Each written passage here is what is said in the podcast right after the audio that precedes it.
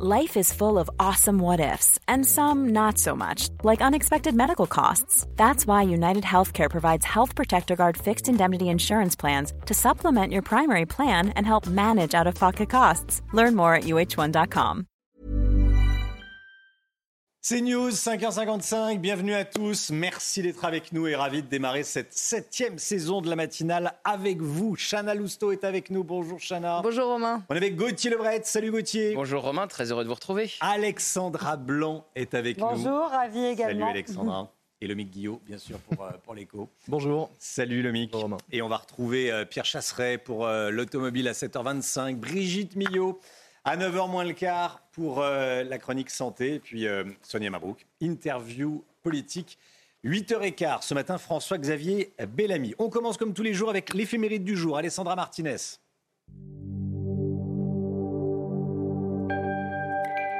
Chers amis, bonjour. Après avoir fêté Sainte Monique hier, c'est son fils Saint Augustin que nous célébrons aujourd'hui. Il naît en 354 à Tagaste, sur le territoire de l'actuelle Algérie.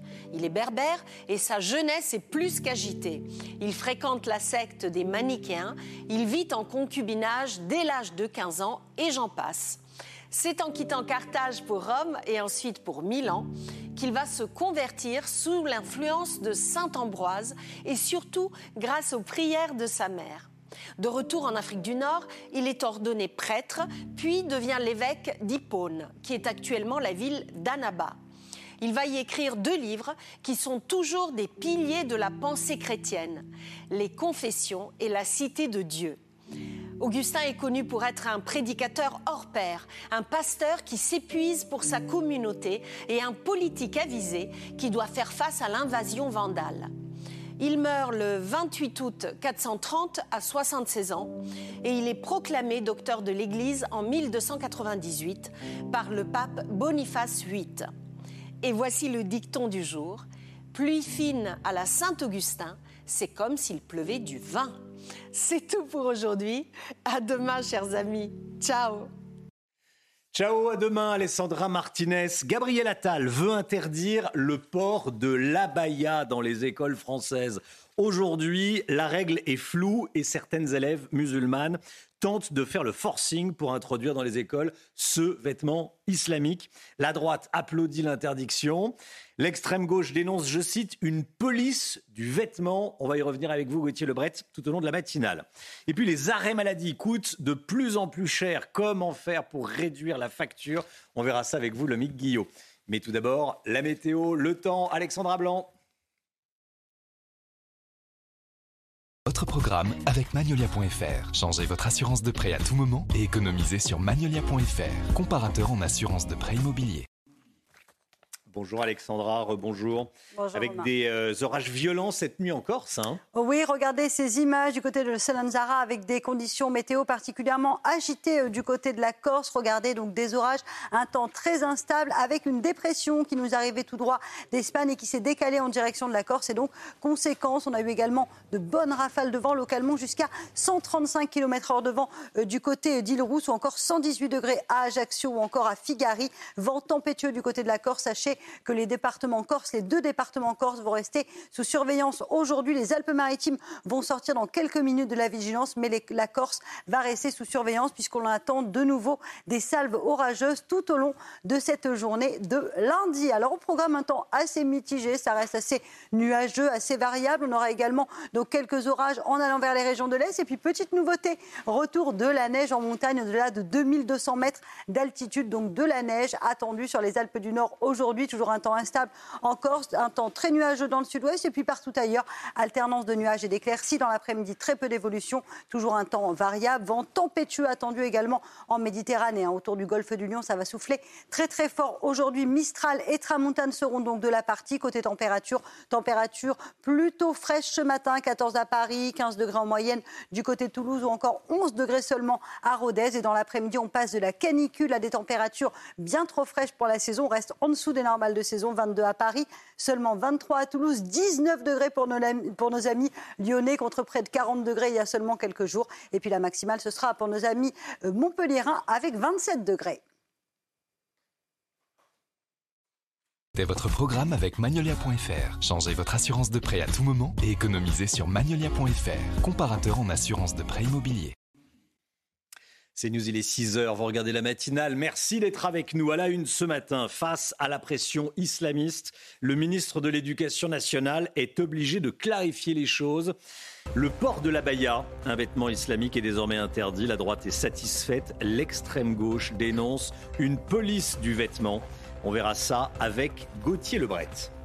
Le nord de Paris, toujours gangréné par le trafic de drogue et tout, par, tout particulièrement par le crack. Les habitants vivent l'enfer. On est allé à leur rencontre. Les arrêts maladie, ils coûtent de plus en plus cher et il y en a de plus en plus. Comment ça s'explique? On verra ça avec le Guillot. Les restaurateurs font les comptes en cette fin d'été. La saison a été moins bonne que l'année dernière car les Français ont fait plus attention à leurs dépenses. On sera en direct avec un restaurateur du Pouliguen en Loire-Atlantique. Et puis les Bleus en confiance avant le début de la Coupe du Monde en France le 8 septembre prochain. Les Français se sont imposés hier soir contre l'Australie, une victoire prometteuse pour le 15. Le port de l'abaya sera donc interdit à l'école. Gabriel Attal l'a annoncé hier soir chez nos confrères de TF1. Oui, on en parlait la semaine dernière. Les signalements euh, liés aux atteintes à la laïcité ont explosé euh, l'année dernière. Le nouveau ministre de l'Éducation nationale fait de la lutte contre les tenues islamiques à l'école euh, l'un de ses grands combats. Marine Sabourin. Ces robes longues et amples portées au-dessus des vêtements vont être définitivement interdites à l'école. Annonce faite hier soir par Gabriel Attal, le ministre de l'Éducation. L'école de la République, elle s'est construite autour de valeurs et de principes extrêmement forts, et notamment la laïcité. La laïcité, ce n'est pas une contrainte, c'est une liberté. C'est une liberté de se forger son opinion et de s'émanciper par l'école. Pour moi, la laïcité dans un cadre scolaire, c'est quelque chose de très clair. Vous rentrez dans une salle de classe, vous ne devez pas être capable de distinguer ou d'identifier la religion des élèves en les regardant. Donc oui ou non, la baya Je vous annonce, j'ai décidé qu'on ne pourrait plus porter la baya à l'école. Alors qu'autrefois la question de la baya a été tranchée établissement par établissement, l'interdiction généralisée de cette tenue est accueillie comme un soulagement pour ce syndicat enseignant. Actuellement, c'est chaque établissement scolaire qui doit déterminer euh, s'il y a ou non prosélytisme et c'est extrêmement problématique. C'est le chef d'établissement notamment hein, qui serait euh, la cible euh, d'élèves ou de parents pas très contents et on n'a pas envie de revivre ce qu'on a vécu avec Samuel Paty. Ça va quand même être beaucoup plus facile à mettre en œuvre à partir du moment où on a un document écrit du ministère et du ministre. Reste à connaître les modalités de l'interdiction de l'abaya. Le ministre de l'Éducation doit s'entretenir dans les prochains jours avec les chefs d'établissement pour les aider à appliquer cette décision. Voilà, normalement les choses sont claires euh, pour cette rentrée. Gauthier Lebret, Gabriel Attal euh, se distingue de son prédécesseur Papendiaï qui expliquait qu'on ne pouvait pas interdire en France les abayas. Oui, il l'a expliqué devant la représentation euh, nationale que ce n'était pas possible parce qu'il y a un débat sur la nature de l'abaya. Est-ce un vêtement religieux ou non? Donc très clairement, Gabriel Attal se distingue de son prédécesseur puisqu'il y a encore quelques semaines, Papendiaï expliquait qu'il n'allait pas aller mesurer lui-même la longueur des jupes. On voit que effectivement Gabriel Attal joue la rupture par, par rapport à, à Papendiaï, que ce soit sur la Baïa ou sur les questions euh, de harcèlement à l'école, puisqu'il a aussi annoncé que le harceleur pourra être changé tout de suite euh, d'établissement. Et sur euh, la Baïa, est-ce anticonstitutionnel ou non? C'est l'avis de Clémentine Autain, députée de la France Insoumise. Alors, les députés LFI n'ont pas attendu très longtemps pour s'en prendre au ministre de l'Éducation nationale, par électoralisme aussi, il ne faut pas être dupe. Mais il est vrai que si le Conseil d'État venait à retoquer cette décision de Gabriel Attal, ça serait un sérieux camouflet, comme pour Gérald Darmanin il y a quelques semaines, par exemple, avec les soulèvements euh, de la terre. Alors, vous l'avez dit à droite, on se félicite de cette annonce du ministre de l'Intérieur. Éric Ciotti, le patron euh, des Républicains, a dit euh, le ministre de l'Éducation nationale nous donne raison. Je salue la décision du ministre de l'Éducation nationale qui nous donne raison. Et quid des camis? Parce qu'on se pose aussi la question pour les camis. Il n'y a pas que les filles qui sont concernées, il y a aussi les garçons avec ces tenues qui peuvent être elles aussi jugées religieuses. Là aussi, il y a le débat sur les camis. Le ministre de l'Éducation nationale devra donner tous ces détails. Il y a une conférence de presse qui est aussi prévu en début de journée. Merci Gauthier. Nouvelle tentative d'homicide à Nîmes. Une fusillade a éclaté dans la nuit de samedi à dimanche dans la cité du Mas de Mingue. Un homme a été visé par euh, plusieurs tirs à la Kalachnikov. Légèrement blessé à l'omoplate, il a été euh, hospitalisé. Sa mère, bouleversée, a accepté de témoigner ce matin euh, sur CNews. Reportage de Thibault Marcheteau, Fabrice Elsner et Sacha Robin avec le récit de Dounia Tengour. Il est un peu plus de 2 heures du matin ici, cité du Mas de Mingue à. Dans la nuit de samedi à dimanche, alors qu'il se trouve à bord de sa voiture, un jeune homme de 26 ans est pris pour cible par les passagers d'un véhicule qui s'arrête à sa hauteur. Une fusillade éclate, l'homme est légèrement blessé, bouleversé. La mère de la victime témoigne. La voiture devant. Ils ont tiré derrière. Et quand ils ont fait le, demi-tour pour sortir, eh ben, ils l'ont visé et eh ben, ils l'ont tiré sur lui. Mais heureusement que la balle, elle était entre la carrosserie et le joint. Vraiment, c'est vraiment le bon Dieu, il l'a sauvé. Voilà. Sous le choc, le jeune homme de 26 ans aurait été visé selon son avocat par plusieurs tirs à la Kalachnikov. C'est un jeune homme qui euh, n'est pas connu par les, par les services de police, qui a un casier judiciaire absolument vierge. Rien ne le relie à un monde de, la délinquance ou à un monde du trafic de drogue. Ceux qui ont tiré et ont fait feu euh, ont immédiatement pris la fuite. On sait que le signalement euh, du véhicule a, été fait. Si pour l'heure, les motifs de ces tirs ne sont pas encore connus, à l'instar du quartier Pisevin à Nîmes, la cité de Masse-de-Mingue est également fortement touchée par le trafic de drogue. La victime, quant à elle, a décidé de déposer plainte pour tentative d'homicide. Dans les Vosges, après une dispute en boîte de nuit, un homme est mort, fauché par une voiture. Ça s'est passé euh, hier, aux alentours de 5 heures du matin, à Charmes. Un véhicule a percuté, semble-t-il volontairement, deux groupes à la sortie d'une discothèque. une autre personne est gravement blessée. Les trois occupants de la voiture ont été euh, interpellés et une enquête a été euh, ouverte pour assassinat et tentative d'assassinat. Le crack, le crack, le crack qui frappe toujours dans les quartiers nord de Paris. Malgré une présence policière renforcée, les consommateurs sont toujours là. Et les riverains n'en peuvent plus et dénoncent une insécurité permanente. Reportage de Célia Judas, Laura Lestrade, Pierre Emco et Marine Sabourin. Près d'un an plus tard, les craqueurs sont toujours présents dans la capitale.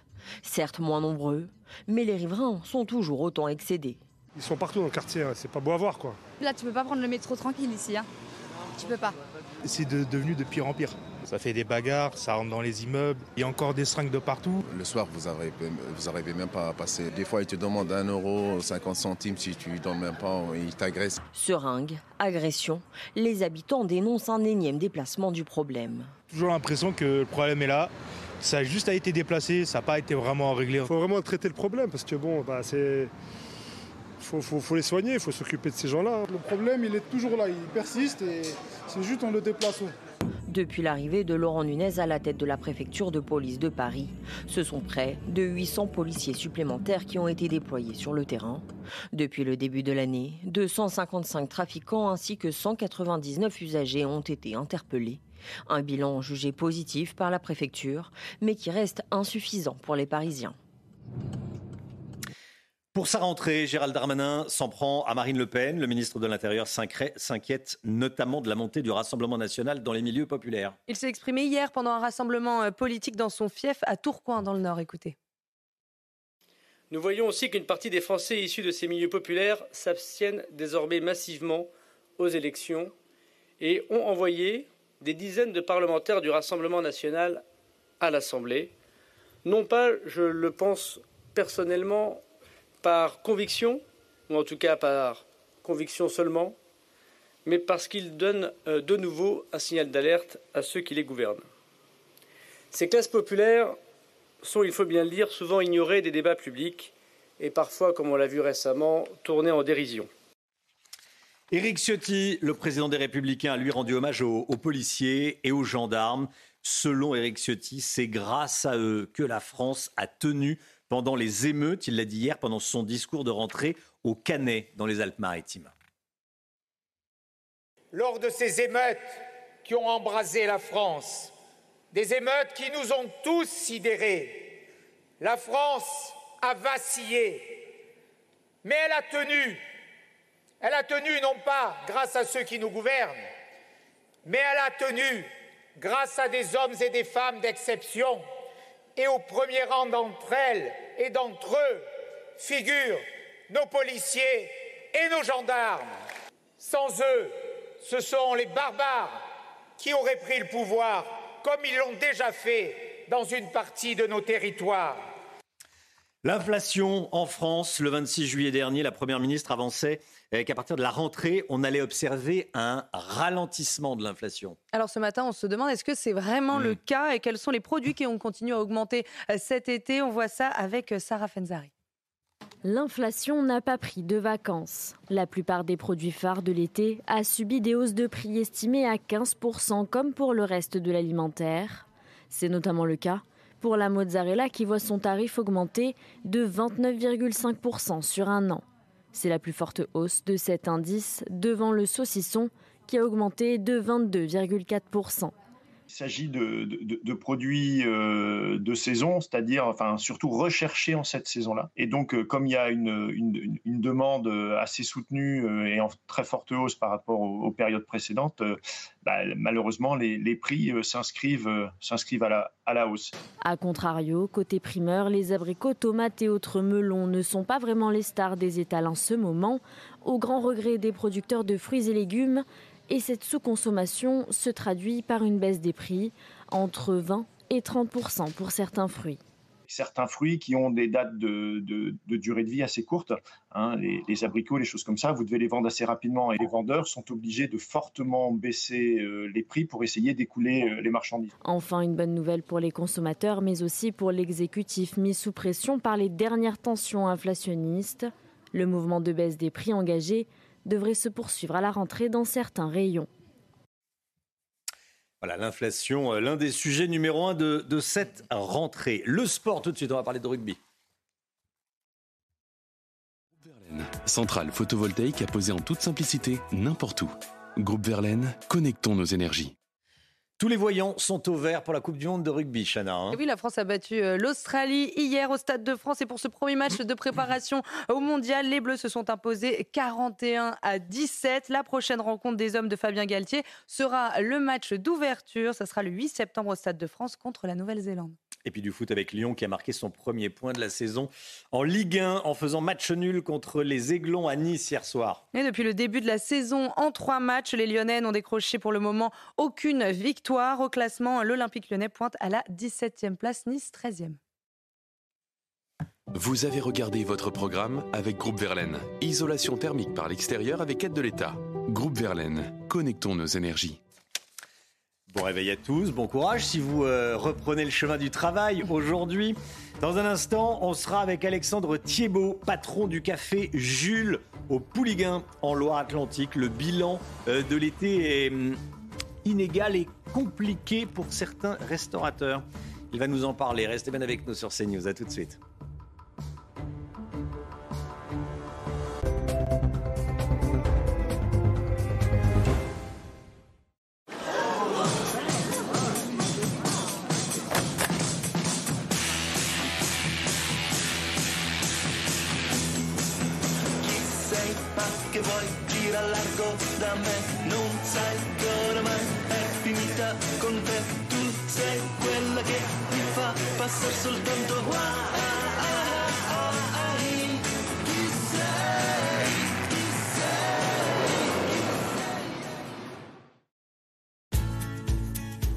Nettoyer efficacement tout type de surface, faites confiance au nettoyeur vapeur Vileda. Son temps de chauffe rapide et son adaptateur pour moquette et tapis sont de véritables atouts. Pratique, vous n'aurez besoin d'aucun produit chimique, seulement de l'eau pour éliminer 99,9% des bactéries. Nettoyeur vapeur Vileda, 59,99€. Dès maintenant, en exclusivité chez Lidl. Lidl, le vrai prix des bonnes choses. Supermarché concerné sur Lidl.fr.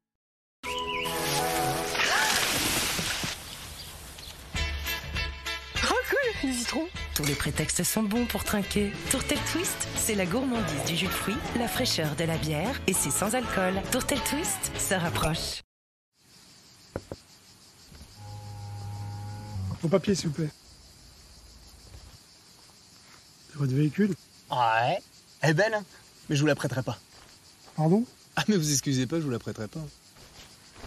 Bonne journée. Le style est enfin accessible, mais n'en faites pas trop quand même. Citroën C3 You est à partir de 99 euros par mois, avec 4 ans de garantie et assistance offerte. Avant, on pouvait demander au soleil de nous réchauffer. Aujourd'hui, grâce à EDF ENR, vous pouvez aussi lui demander de chauffer toute la maison. Et votre installation photovoltaïque peut vous faire économiser jusqu'à 60% de votre consommation. Passez au solaire, vous pouvez le faire avec EDF ENR. Avec Kitok, ceux qui n'avaient plus le temps de cuisiner vont pouvoir se remettre au fourneau. Parce que Kitok, ce sont plus de 40 nouvelles recettes chaque semaine, des box faciles à cuisiner, fraîches et variées, livrées directement chez vous. En ce moment, découvrez les secrets du chef Philippe Etchebest. On vous attend. Les publicités de voitures commencent souvent comme ça. Chez nous, c'est comme ça qu'elles se terminent. Chez Aramis Auto, nos voitures d'occasion sont reconditionnées par des experts pour vous offrir la meilleure qualité avec une garantie zéro frais d'entretien pendant un an. Et surtout, jusqu'à 30% moins cher que leur valeur neuve. Comme ça, avec ces 30% moins cher, à vous les balades dans des paysages de publicité. Enfin, si c'est votre truc. Trouvez votre nouvelle voiture sur aramisauto.com. Aramis Auto.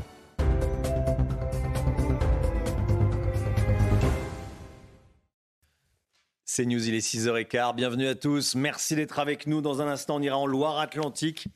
Retrouver un patron de, café, de restaurant, adresser un, un bilan de cet été. Mais tout d'abord, le point info avec Chana Lousteau. Pour sa rentrée, Gérald Darmanin veut barrer la route à Marine Le Pen. Le ministre de l'Intérieur s'inquiète de la montée du RN dans les classes populaires. Il s'est exprimé hier depuis son fief à Tourcoing dans le Nord. Et selon lui, cet électorat dont le vote sera déterminant en 2027 veut donner un signal d'alerte à ceux qui les gouvernent. Le palais de justice d'Aurillac attaqué et dégradé. Éric Dupont-Moretti se rendra sur place aujourd'hui. Ça s'est passé en marge d'une manifestation ce week-end en soutien à une femme arrêtée mercredi dernier pour exhibition sexuelle. Cette dernière se baladait seins nus dans la rue. Et puis un nouveau rassemblement anti-français a eu lieu hier à Niamey au Niger. La manifestation s'est déroulée près de la base militaire française. Les pro-putschistes sont réunis à quelques heures de la fin de l'ultimatum donné à l'ambassadeur français pour quitter le pays. Celui-ci refuse toujours de quitter son poste. On est en direct avec Alexandre Thiebaud. Bonjour, vous êtes patron du Café Jules au Pouliguen et président de l'UMI 44, euh, responsable du, syndicat des restaurateurs et de l'hôtellerie euh, dans votre département de, Loire-Atlantique. Les Français sont moins allés au, au restaurant cet été. Vous l'avez ressenti en Loire-Atlantique?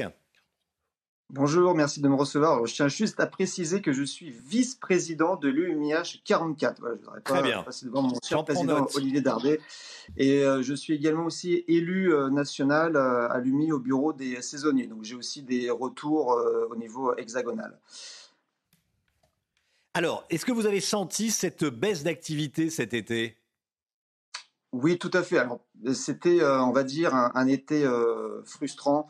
Euh, tous les prévisionnistes, euh, donc des professionnels du tourisme, euh, étaient euphoriques, nous avaient dit que, que nous allions avoir un été exceptionnel, surtout sur le, littoral atlantique, euh, que les gens, que les touristes allaient fuir euh, la canicule et euh, qu'ils allaient tous venir donc chercher la, fraîcheur. Et ben pour de la fraîcheur, je peux vous garantir qu'on a été euh, servi. Alors nous, on n'a pas eu la canicule, on a plutôt eu la, la canipule, si vous me permettez cette petite plaisanterie. On a eu vraiment sur 15 jours ou 3 semaines un été pourri, on a eu du vent, on a eu du froid. Euh, on a eu de la pluie, donc euh, non, euh, c'était un peu compliqué à gérer, mais la météo n'est pas n'est pas que la, première chose qui, nous a permis, qui, nous a moins fait travailler. On a aussi le problème de l'inflation qui été là et on l'a bien vu, on l'a bien senti. Oui, double problème, pouvoir d'achat et, et, et météo. La météo, ça veut dire que vous faisiez quoi? Un service au lieu de deux d'habitude quand il fait beau? Euh, non, soir non, on faisait toujours, nos- non, non, on faisait toujours nos deux services, donc on était euh, vraiment archi blindés, euh, donc de 19h à 21h. Mais par contre, les, les services ont été beaucoup plus rapides. On tournait les tables très très rapidement parce que la consommation des gens a changé. C'était plutôt sur, sur le premier service, c'était du plat en direct, pas forcément de dessert et ça partait vite. Donc du coup, on faisait des services en 45 minutes, une heure, donc c'était très très très rapide. Et nous, notre gap, euh, notre gap de chiffre d'affaires qu'on peut faire sur une saison, c'est sur les, sur les fins de soirée, c'est les services après 21h30, c'est les gens qui traînent parce qu'il fait beau, ils prennent apéro tard, ils viennent manger tard. Et ça, au mois de juillet, on l'a pas fait du tout. À 21h30, c'était fin de rideau, euh, le port euh, était vide, il n'y avait pas de passage, donc c'était voilà, c'est juste cette clientèle-là qui, qui nous a manqué. C'était la clientèle de fin de soirée. Et ça, malheureusement, plusieurs de mes confrères l'ont remarqué aussi, ça s'est terminé très très tôt. Et certains restaurateurs sont en grande difficulté dans, en Loire-Atlantique? Euh, bah, grande difficulté, euh, c'est pas qu'on leur Atlantique. euh, vous savez, euh, depuis deux ans, c'est un peu compliqué. Tous nos soldes intermédiaires de gestion, on, est, on on est attaqué de toutes parts. Euh, notre, nos masses salariales ont augmenté, parce que je vous rappelle que dans la restauration, il y a une seule pro- profession qui a autant augmenté les euh, salaires. On a le coût des matières premières, bah, comme pour n'importe quel Français. hein. Nous, euh, les courses, on les paye plus cher aussi. Donc, érosion de nos marges. On a le problème de coût de l'énergie. Les Français, au niveau domestique, votre électricité a augmenté de 15%. Mais nous, professionnels, les factures ont été multipliées par 2, 3, 4. J'ai des confrères dont les factures ont été augmentées par 8. Enfin, c'est complètement incroyable. Et euh, sans parler aussi euh, bah, de, toutes les commissions de tous nos prestataires, les, sur les tickets restaurants, les ANCV. Enfin, voilà, on se fait attaquer de toutes parts. Et euh, depuis quelques mois, nous devons aussi rembourser les PGE, les prêts garantis par l'État. Donc là, on est tous en train de les rembourser. Bah, voilà, donc au bout du compte, euh, vous savez, ce qui compte, hein, c'est pas le chiffre d'affaires, hein, euh, c'est la dernière ligne, et les résultats euh, vont être beaucoup moindres cette année, quoi. Donc Oui, c'est ça, c'est le- gérer en- bénéfice. en, bon père de famille. hein. Ce qui reste dans votre, ce qui reste dans votre poche. Merci beaucoup, Alexandre Ce qui, Thiebaud. reste dans, ce qui reste dans notre poche, oui, bah, c'est pour, euh, c'est pas pour, euh, c'est pour réinvestir. Voilà, c'est pour notre outil de travail. Hein, c'est pas, voilà, c'est, c'est, c'est pas. Ah oui, oui, oui, oui, oui. Non, non, mais c'est pas un gros mot que de faire des bénéfices. hein. Au contraire, c'est tout ce qu'on vous souhaite. Mais euh, là, cette année, c'est compliqué. C'est ce qu'on a compris. Merci beaucoup, Oui, Alexandre Thiebaud. Merci d'avoir été en direct avec nous. Merci, bon courage à vous. Bonne journée, bon courage pour cette rentrée. Voilà, si vous êtes, euh, si vous êtes restaurateur. 6h21, dans un instant, on va continuer à parler euh, économie. Les arrêts maladie, ils nous coûtent de plus en plus cher. Pourquoi est-ce qu'on est de plus en plus malade, petit 1 Et euh, pourquoi est-ce que ça coûte aussi cher? On va en parler avec le Guillot. Restez bien avec nous, à tout de suite. Faites les bons choix dès maintenant. Vous vous remercierez plus tard. Tabac, alcool, alimentation, activité physique. En changeant nos comportements, on pourrait éviter près de la moitié des cancers.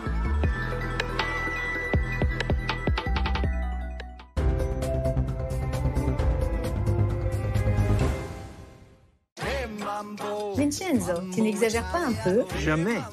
Tu te souviens comme les clients étaient contents l'année dernière? Cette année, ils le seront encore plus avec les canapés dernière génération. Nos magasins sont fermés jusqu'à mercredi, mais ils rouvrent jeudi avec la nouvelle collection. Poltrone sofà, solo divani di qualità.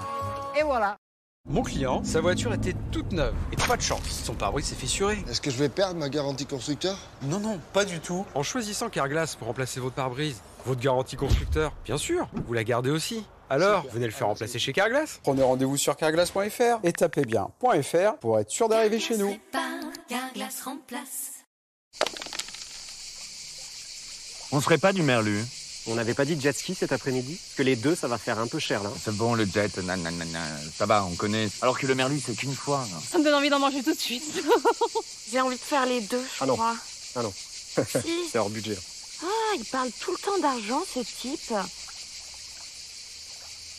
Bon bah on vote. Merlu Merlu. Merlu.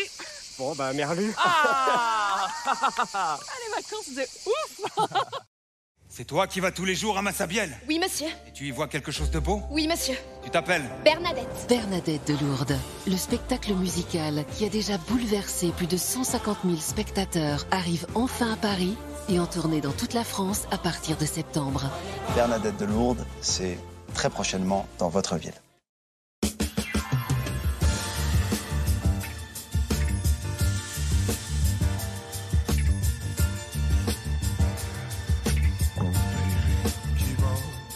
J'adore.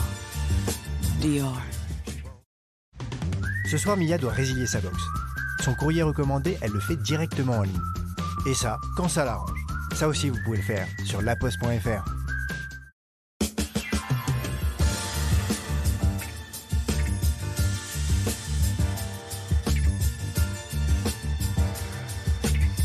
J'adore. Dior.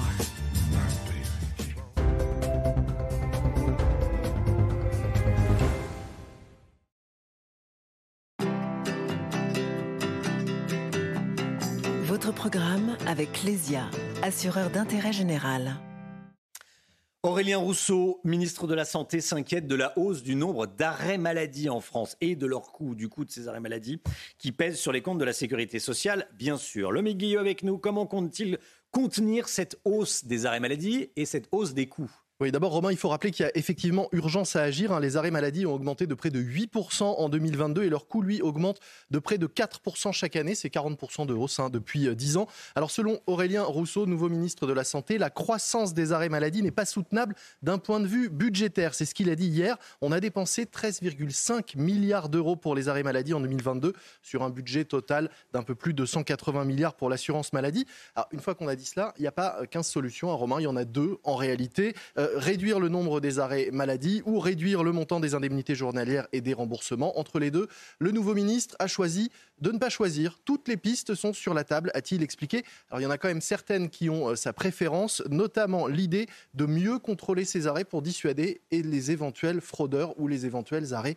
abusifs. Alors il veut faciliter les contrôles, euh, notamment les contrôles réalisés par les employeurs? Oui, parce que c'est difficile euh, aujourd'hui hein, pour un, patron qui a des doutes sur le bien fondé d'un arrêt de, vérifier. Il doit attendre 48 heures. Le ministre voudrait éventuellement accélérer cela, sachant que ce sont souvent les arrêts les plus courts qui sont les plus suspects. Avant l'été, la Sécu a aussi lancé une grande vague de contrôles auprès des médecins les plus prescripteurs d'arrêt. 5000 d'entre eux ont été contrôlés. Et pour les plus gros prescripteurs, on va leur demander de faire un effort de réduire de 10% le nombre d'arrêts euh, qui ont été accordés ou qui seront accordés.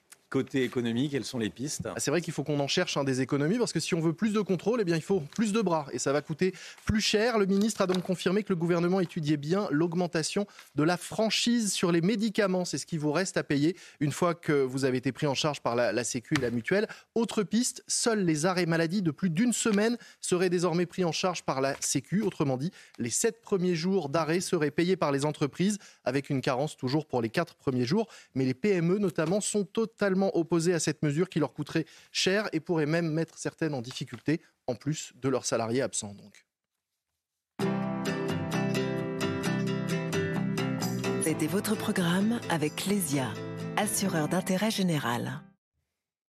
6h27, le temps et on commence avec la météo des plages. Votre programme avec Rosbay, soin d'excellence pour sublimer vos cheveux. Rosbay.com Bonjour, c'est une météo des plages avec un petit goût de rentrée en ce lundi. Nuages et pluie sur Deauville et Granville, 20 degrés à l'extérieur, 20 degrés dans l'eau. Pas de pluie sur la Baule ou à Noirmoutier, mais un ciel nuageux. Il fera 22 degrés à Quiberon, l'eau sera à 21 degrés au Sable d'Olonne où l'indice UV est à 6. Des ondées un peu partout sur la côte atlantique, sauf à Royan où il fera 22 degrés, 24 dans l'eau. L'indice UV est compris entre 6 et 7. Des nuages autour du golfe du Lion et de la pluie à Sanary. Il fera 27 degrés à Palavas, entre 26 et 25 dans l'eau et un indice UV à 7. Beaucoup de grisailles sur la côte d'Azur et quelques averses, résultat des températures en baisse à 25 degrés à Cannes. La Méditerranée est à 27 à Antibes où l'indice UV est à 5. Votre programme avec Rosbay, soin d'excellence pour sublimer vos cheveux. Rosbay.com Le temps, Alexandra Blanc. Votre programme avec Magnolia.fr. Changez votre assurance de prêt à tout moment et économisez sur Magnolia.fr, comparateur en assurance de prêt immobilier. Des orages très forts en Corse cette nuit, Alexandra. Hein. Oh oui, regardez, on prend la direction du Cap Corse avec beaucoup d'orages, beaucoup d'instabilité, des vents également tempétueux avec localement 135 km/h de vent relevé euh, du côté euh, d'Île-Rousse. Donc beaucoup d'instabilité. D'ailleurs, deux départements, les deux départements corse restent placés sous surveillance aujourd'hui avec donc de nouveau des orages attendus tout au long de cette journée de lundi. Les Alpes-Maritimes viennent de sortir de cette vigilance. Donc attention, si vous êtes en Corse, vous allez de nouveau avoir du vent, également des orages aujourd'hui. Alors au programme partout ailleurs, un temps assez variable, assez mitigé. À noter également le retour de la neige en montagne au-delà de 2200 mètres d'altitude sur les Alpes du Nord. On attend localement entre 15 et 20 cm de neige. On retrouvera également des vents tempétueux autour du golfe du Lion. Et oui, beaucoup de Mistral, beaucoup de Tramontane en redescendant vers les régions méridionales. Et puis dans l'après-midi, toujours ce temps variable sur les régions du Nord. Alternance de nuages et d'éclaircies, des averses entre le sud-ouest et le nord-est et des pluies en direction de l'est. On retrouvera des températures un peu fraîches ce matin avec 11 degrés en moyenne du côté de Rodez. Et puis dans l'après-midi, les températures resteront assez fraîches pour la saison. On est passé de la canicule à la fraîcheur avec localement 20 degrés attendus sur le nord-est. C'était votre programme avec Magnolia.fr. Changez votre assurance de prêt à tout moment et économisez sur Magnolia.fr, comparateur en assurance de prêt immobilier. C'est News, il est 6h30, vous regardez la matinale. Merci d'être avec nous. À la une ce matin, Nîmes, Nîmes qui s'enfonce dans la violence. De nouveaux tirs ont eu lieu ce week-end. Les habitants que nos envoyés spéciaux ont rencontrés sont terrorisés. Deux pompiers agressés et blessés ce week-end à Briançon. Un homme marocain de 30 ans s'en est pris aux soldats du feu en pleine intervention. Il sera jugé aujourd'hui en comparution immédiate. La rentrée politique de Gérald Darmanin, gâchée par Elisabeth Borne, la première ministre qui est allée à Tourcoing pour surveiller de près son ministre de l'Intérieur. On va y revenir avec vous, Gauthier Lebret. Le chômage des patrons explose, des chefs d'entreprise qui ne sont pas protégés par l'assurance chômage. On verra ça avec Lomique Guillot. Et puis le sort de Luis Rubiales, toujours en suspens. La Fédération espagnole de football se réunit à 16h pour discuter de la condamnation du patron euh, de la Fédération espagnole de foot. Ah, c'est l'affaire du baiser forcé, bien sûr. Théâtre de violence quotidienne, la ville de Nîmes fait l'actualité depuis plusieurs jours. Les riverains sont à bout et ils s'inquiètent de l'insécurité grandissante, Chana. Et sur place, ils nous ont fait part de leur calvaire. Reportage de Thibaut Marcheteau, Fabrice Elsner et Sacha Robin avec le récit de Dounia Tengour. Qu'ils vivent dans les quartiers ou encore dans le centre, les Nîmois sont nombreux à déplorer l'insécurité constante qui règne dans leur ville. Face à cette recrudescence de violence, certains habitants ne cachent plus leur peur. Peur se recevoir une balle en sortant d'ici. Vous peur, c'est normal. Vous sortez le soir ici, une, balle perdue. Il y a beaucoup, ils ont reçu des balles perdues, non? Hein, Ils se sont fait tuer dans, pour rien, ils ont rien. Moi, j'ai rien à voir. Une vague de violence qui s'intensifie et s'invite dans le quotidien des habitants, comme pour cet homme qui découvre sa voiture criblée de balles. J'ai vu les impacts de balles, je me suis dit que j'ai eu chaud et c'est après en faisant le tour de la voiture que j'ai vu que la voiture était touchée également. Donc là il y a l'impact hein, qui a traversé euh, la coudoir euh, du, du, du, conducteur. Donc comme j'ai dit, il a traversé la portière, le siège conducteur et la coudoir avant de terminer sa course à l'entrée de la portière euh, passager. Rassemblement ou marche blanche, la population en appelle à plus de sécurité de la part des autorités. Alors malgré la présence d'effectifs de police renforcés et malgré la présence de la CRS 8, les quartiers ne sont pas encore apaisés, on vient de le voir. Hein. Évoqué euh, la semaine dernière, est-ce que l'envoi d'une unité du RAID pourrait aider la sécurisation de la ville? On, a posé la question à Jean-Michel Fauvergue, ancien chef du RAID justement. Maintenant, le, le trafic de drogue génère ce, genre de situation avec des individus qui sont de plus en plus armés, qui sont de plus en plus dévoyés et qui sont de, moins en moins inhibés euh, par rapport à la violence, à, à, la fois la violence qu'ils donnent et la, violence qu'ils reçoivent. Donc oui, on est dans ce, trafic-là. Euh, on n'est pas dans du grand banditisme, on est dans un banditisme très violent. Et effectivement, le, raid a sa place, mais le raid a sa place en tant qu'élément euh, qui entre en fusion avec les autres éléments de la, de la police nationale. Oui. En Moselle, un rassemblement évangélique de gens du voyage réunit actuellement des milliers de caravanes. L'événement de Gros Tanquin a ouvert hier avec 24 heures d'avance, Chana. Et selon la préfecture, 3000 véhicules ont déjà commencé à s'installer sur une base aérienne désaffectée. Pour encadrer la circulation, 392 gendarmes et un hélicoptère ont été déployés. Ce chiffre alarmant. Les agressions à l'encontre des sapeurs-pompiers sont en hausse de 10%. Dernier exemple en date, à Briançon. Le week-end dernier, un homme s'en est pris à deux soldats du feu qui lui venaient en aide. Cet individu d'origine marocaine a été placé en garde à vue. Un exemple qui illustre la nouvelle agressivité auquel les sapeurs-pompiers sont confrontés tous les jours. Célia Judas. Les faits se sont produits dans la nuit de vendredi à samedi. Deux pompiers ont été blessés lors d'une intervention à Briançon dans les Hautes-Alpes venu porter secours à un homme blessé lors d'une rixe dans un lieu d'accueil pour demandeurs d'asile. C'est durant la prise en charge de deux personnes que l'une d'entre elles, un homme d'origine marocaine, frappe le pompier. Des faits de plus en plus récurrents. On a une légère augmentation euh, de ces agressions euh, d'environ 10%. Euh, de manière globale, hein, puisque quand on, quand on dit agression, ça peut être une agression verbale, euh, ça peut être une agression physique, ça peut être des, euh, ça peut être des, insultes ou ça peut même être des, des coups, j'ai envie de dire, envers du matériel. Donc malheureusement, de manière globale, ça augmente. Hein. c'est la marginalisation la montée de la violence dans notre société. Personnellement, j'ai vraiment le sentiment qu'il n'y a plus euh, n'y a plus de respect. L'un des deux hommes a été placé en garde à vue. Les deux pompiers, quant à eux, souffrent de plusieurs contusions après avoir reçu des coups de poing et des coups de pied. En 2022, 1505 agressions à l'encontre des sapeurs-pompiers ont été enregistrées, dont 173 avec armes. Elisabeth Borne est allée à Tourcoing lors de la rentrée politique de Gérald Darmanin, la Première ministre, qui a tenu à rappeler qu'elle était la chef du gouvernement. J'attends de mes ministres ceci, cela. Écoutez. J'attends de chacun de mes ministres, et ils le savent, que les moyens engagés donnent des résultats concrets, rapidement visibles pour les Français.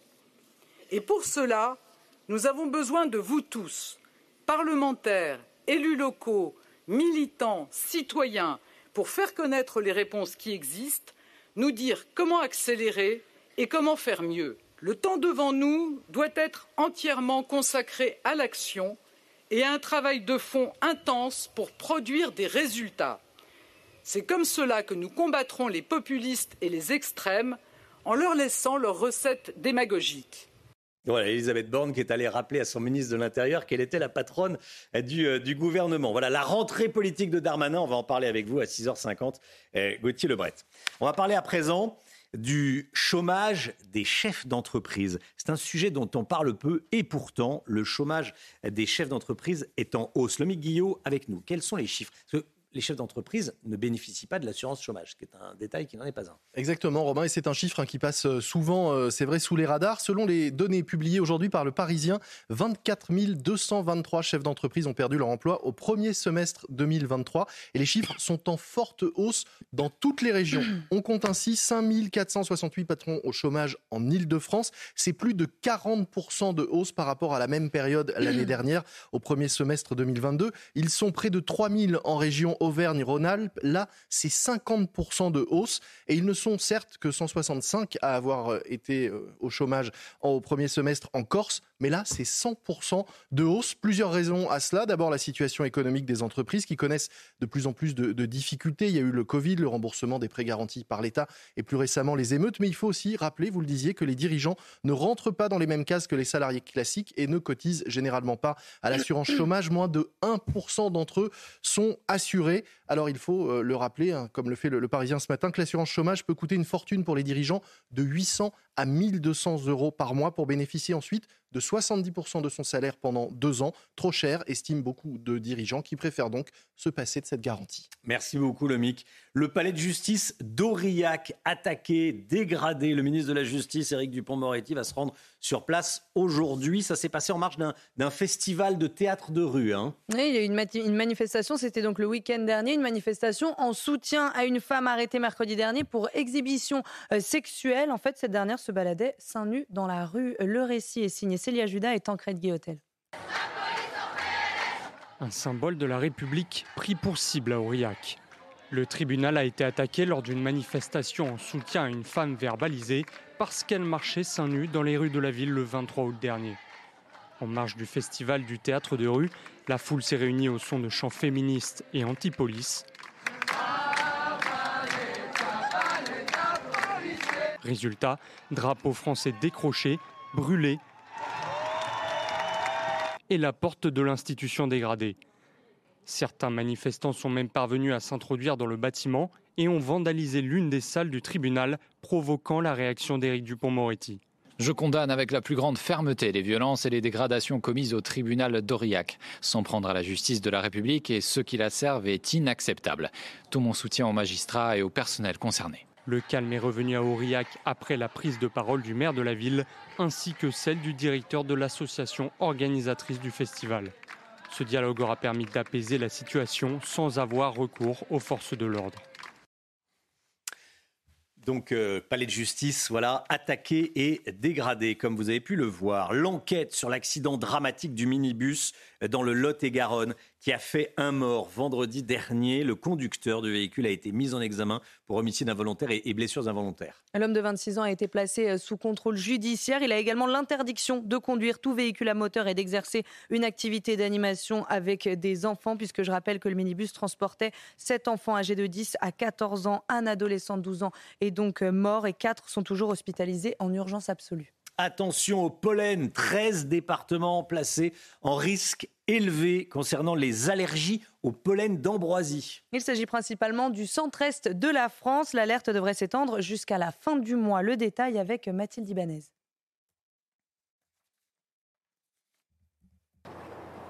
Le nez qui coule, les yeux qui grattent. Ne cherchez pas, vous êtes allergique au pollen d'ambroisie. Cette mauvaise herbe est généralement présente dans la vallée du Rhône à partir d'août jusqu'à septembre, mais depuis 2005, elle se propage dans plusieurs départements. Actuellement, 13 sont au rouge avec un risque d'allergie très élevé, selon l'alerte du réseau national de surveillance aérobiologique. Cette plante provoque des problèmes respiratoires qui peuvent s'aggraver et se transformer en crise d'asthme sévère pour certaines personnes.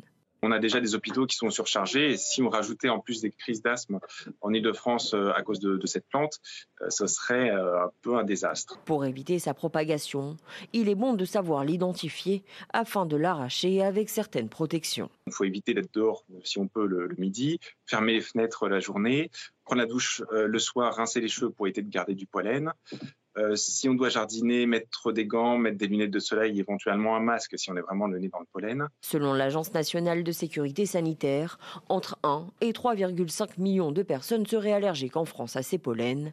Et d'ici 2050, 10 millions de Français pourraient être touchés. Voilà. Attention au pollen, ça peut gâcher la vie de, ceux qui sont euh, sensibles. Euh, en football, direction l'Espagne avec les suites de l'affaire Rubiales, le baiser forcé, on vous en parle depuis une semaine dans la matinale. C'est tout de suite.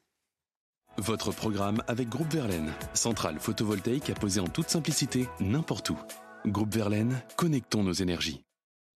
Réunion importante à 16h hein, au sujet de ce baiser forcé. Hein. Oui, la Fédération espagnole de football convoque une réunion euh, extraordinaire à 16h pour évoquer euh, la suite de cette affaire. L'avenir de Luis Rubiales euh, dépend désormais de la justice nationale et pourrait être suspendu au-delà de 90 jours. Et puis du rugby avec le top 14 Oui, Toulouse a battu Bayonne hier soir 38 à 13 à domicile. Le stade toulousain, champion de France en titre, a remporté sa première victoire de la saison. Alors que Toulouse jouait sans ses internationaux, le club a empoché un bonus offensif.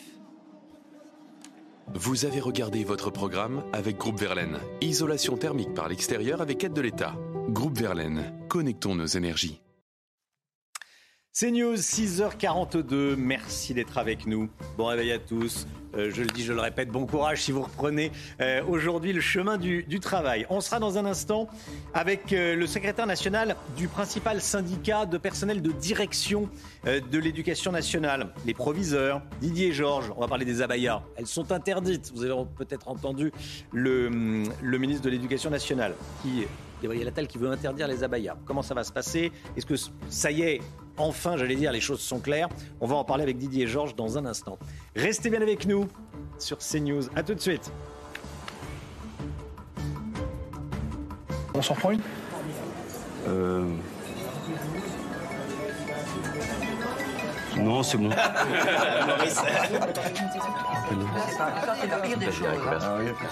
Je vais vous prendre un paquet de un paquet de chewing-gum. Faites les bons choix dès maintenant. Vous vous remercierez plus tard. Tabac, alcool, alimentation, activité physique. En changeant nos comportements, on pourrait éviter près de la moitié des cancers.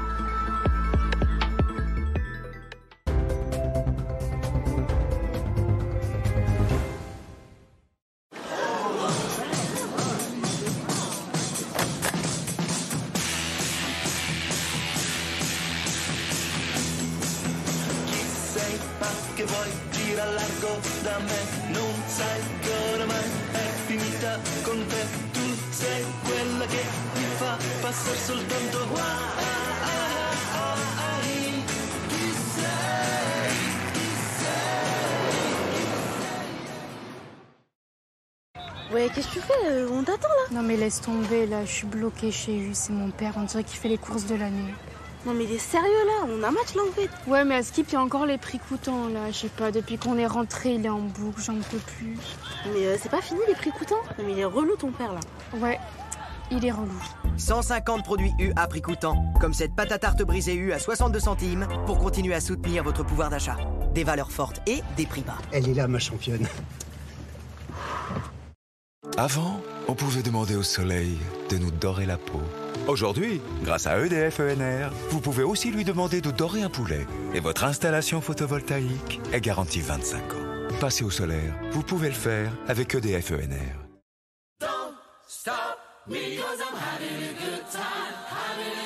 Grâce à la réforme 100% santé, bénéficiez d'aides auditives à 0 euros. Ça change tout. Demandez-les à votre spécialiste Audica.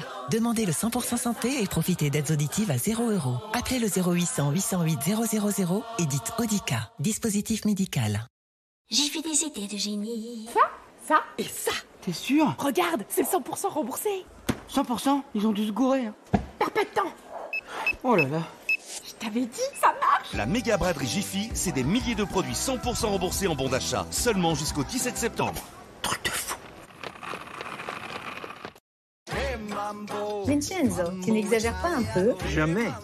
Tu te souviens comme les clients étaient contents l'année dernière? Cette année, ils le seront encore plus avec les canapés dernière génération. Nos magasins sont fermés jusqu'à mercredi, mais ils rouvrent jeudi avec la nouvelle collection. Poltrone e sofà, solo divani di qualità. E voilà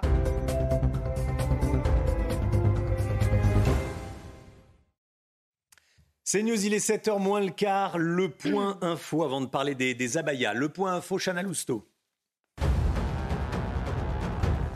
Gabriel Attal s'attaque à l'abaya. Le port de cette tenue islamique sera désormais interdit à l'école. Le nouveau ministre de l'Éducation nationale l'a annoncé hier soir chez nos confrères de TF1. Autre mesure phare, les épreuves de spécialité se tiendront en juin au lieu de mars comme l'année dernière.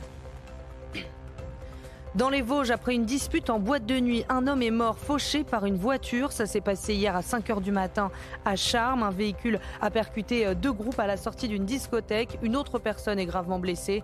Les trois occupants de la voiture ont été euh, interpellés. Une enquête a été ouverte pour assassinat et tentative d'assassinat. Et puis l'enquête sur l'accident dramatique du minibus dans les Lot-et-Garonne qui a fait un mort vendredi dernier. Le conducteur du véhicule a été mis en examen pour homicide involontaire et blessures involontaires. L'homme de 26 ans a été placé euh, sous contrôle judiciaire. Je rappelle que le minibus transportait 7 enfants âgés de 10 à 14 ans. Un adolescent de 12 ans a trouvé la mort et 4 sont toujours hospitalisés en urgence absolue. Didier Georges, secrétaire national du syndicat national du personnel de direction de l'éducation nationale. Bonjour, merci d'être en direct avec nous. Bonjour. Merci beaucoup d'être là. Comment est-ce que vous accueillez cette, euh, cette décision sur les abayas? Interdiction du port euh, des abayas, ça a été annoncé par le ministre de l'Éducation. Est-ce que maintenant les choses sont claires? Alors c'est ça. Nous attendions euh, depuis maintenant quelques mois et à notre demande euh, un arbitrage clair sur euh, est-ce que les tenues euh, à connotation religieuse euh, telles que l'abaya ou le gamis euh, sont autorisées ou pas dans les établissements scolaires. Le ministre précédent n'avait pas euh, souhaité euh, arbitrer cela. Il laissait justement au chef d'établissement que je représente aujourd'hui euh, le devoir d'arbitrer et c'était euh, litigieux puisque nous n'avions euh, euh, c'est- pas simple euh, quand il y en a deux ou trois, on peut le gérer assez facilement à travers le dialogue et puis pourquoi pas après aller sur les procédures disciplinaires. Mais quand il y en a 100 ou 150 ou 200, comme c'est le cas dans 150 établissements en France euh, à peu près, euh, ça devenait très compliqué. Euh, le ministre Attal, le nouveau ministre Attal, euh, a pris une décision claire et ça nous, ça nous satisfait. Nous, ce que nous voulions, c'était une vraie décision claire, pas forcément une interdiction, ça aurait pu être oui, euh, il a, il a décidé que ce serait non et, et ça nous convient parfaitement. Vous ne craignez pas euh, qu'il y ait encore une petite place pour le flou, l'ambiguïté, que certaines élèves arrivent avec une jupe longue et disent Ah non, c'est pas une abaya? Il y a une différence entre une jupe longue qui n'est pas un vêtement. euh, je veux dire, quand on arrive dans une classe, je vais reprendre les propos du ministre Attal hier. Euh, si je rentre dans une classe et que je suis capable de, de- de- de savoir au premier coup d'œil si un ou une élève euh, est de telle ou telle confession, c'est que de toute façon, il y a une entrave, j'allais dire, à la règle, à la loi de 2004, hein, qui interdit la manifestation ostensible de son, de, de son appartenance religieuse. Une jupe longue, euh, c'est un autre problème. De toute manière, il faut se souvenir qu'à l'époque de l'interdiction euh, du voile, après la loi de 2004, euh, tout le monde a craint des détournements et des contournements avec les bandanas et, divers outils possibles. Et la réalité, c'est qu'on a assez peu de problèmes avec l'interdiction du voile. Donc, euh, écoutez, il y a quand même une vraie différence entre une abaya et une jupe. Et je pense que, en tout cas, l'abaya est clairement identifiée, clairement identifiable. Et nous, euh, l'annonce du, ministre Attal hier nous convient parfaitement bien. Cette annonce vous convient. Euh, ça sera ma dernière question. Quelle est l'ampleur du phénomène? Euh, J'imagine qu'il y a des quartiers où il y a euh, plus de jeunes filles qui veulent porter un vêtement islamique que dans d'autres. Si on prend par exemple les, les, lycées, nous avons conduit avec le SNPDN UNSA une enquête entre septembre 2022 et, et, janvier 2023 qui avait révélé, une enquête tout à fait valable, hein, qui avait révélé la présence d'abaya dans sept établissements, dans sept lycées sur 10 euh, en France, mais euh, dans des proportions extrêmement différentes puisque ça allait de une à plusieurs centaines. La difficulté va pas, ne va pas se poser là où il y a une jeune fille ou trois la difficulté va se pour ce qui concerne les abayas, mais la difficulté, elle va être quand il y en a 200 ou 300, et ça arrive, il y a, quelques établissements. Le ministre a évoqué le chiffre de 150, je crois, hier, hier soir. Voilà, il y a une grosse centaine d'établissements, en tout cas, sur lesquels il va falloir déployer euh, des équipes pour appuyer les chefs d'établissement et les équipes éducatives, et je pense en particulier au, au CPE, conseillers principaux d'éducation, pour essayer de remédier et surtout maintenant de, de, respecter la consigne qui pour nous est claire. Nous, il nous fallait une consigne claire, quelle qu'elle soit. Nous ne voulions pas être les arbitres de ce point particulier qui est un point national qui attaque les valeurs de la République. Et effectivement, ce n'était pas au proviseur de, de, de, décider. Il fallait euh, que quelqu'un tape du poing sur la table. Gabriel Attal euh, l'a fait. Merci beaucoup, monsieur Didier Georges, secrétaire national du SNPDEN. Vous avez entendu hein, ce que nous a dit Didier Georges. Euh, plusieurs dizaines, jusqu'à 150 élèves qui veulent porter euh, ce vêtement islamique dans un établissement. Et ça touche plusieurs dizaines d'établissements. Euh, donc le phénomène est, est, est, important. Restez bien avec nous. Dans un instant, on va parler de Gérald Darmanin qui fait sa rentrée. Il était euh, avec la première ministre à ses côtés. On l'a entendu dans le journal. Il a dit J'attends de mes ministres. Voilà, il était cornaqué, il était suivi de près, surveillé. Absolument. Fliqué, diront certains. Allez, on en parle dans un instant avec euh, Gauthier Lebret. À tout de suite.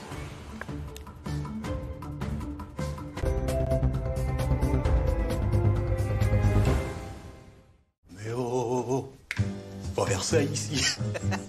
Et vous croyez où là? C'est pas Versailles ici. Mais c'est pas Versailles. Hop, hop, hop, hop. On est chaque jour un peu plus nombreux à faire des économies d'énergie. Jusqu'au 31 octobre chez Total Energy, profitez d'une remise spéciale électricité de 5% sur le prix du kilowattheure.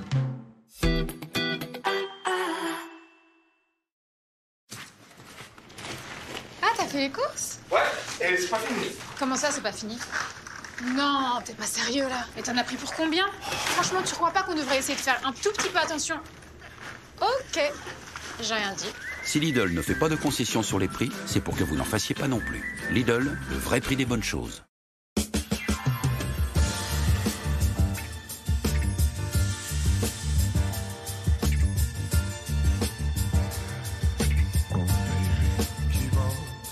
J'adore. Dior. Avec Kitok, ceux qui n'avaient plus le temps de cuisiner vont pouvoir se remettre au fourneau. Parce que Kitok, ce sont plus de 40 nouvelles recettes chaque semaine, des box faciles à cuisiner, fraîches et variées, livrées directement chez vous. En ce moment, découvrez les secrets du chef Philippe Etchebest. On vous attend. Pour réussir, on vous a dit qu'il faut parler plus fort que tout le monde. Oui, bien sûr, nous avançons sur votre dossier. J'attends simplement la signature. C'est parfait, merci. J'ai hâte de travailler avec vous. Heureusement, les règles ont changé. Collaborez efficacement grâce au PC portable, HP et la fonction de réduction de bruit. Avec HP, travaillez sereinement.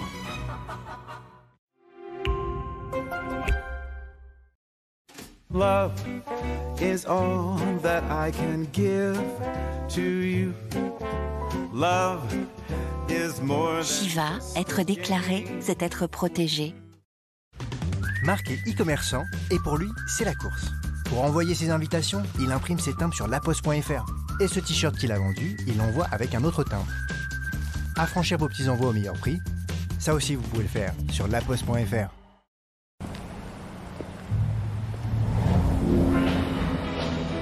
Ce n'est pas un scandale si je pars en chantant. Après tout, c'est normal. Quand on a 16 ans, wow, wow,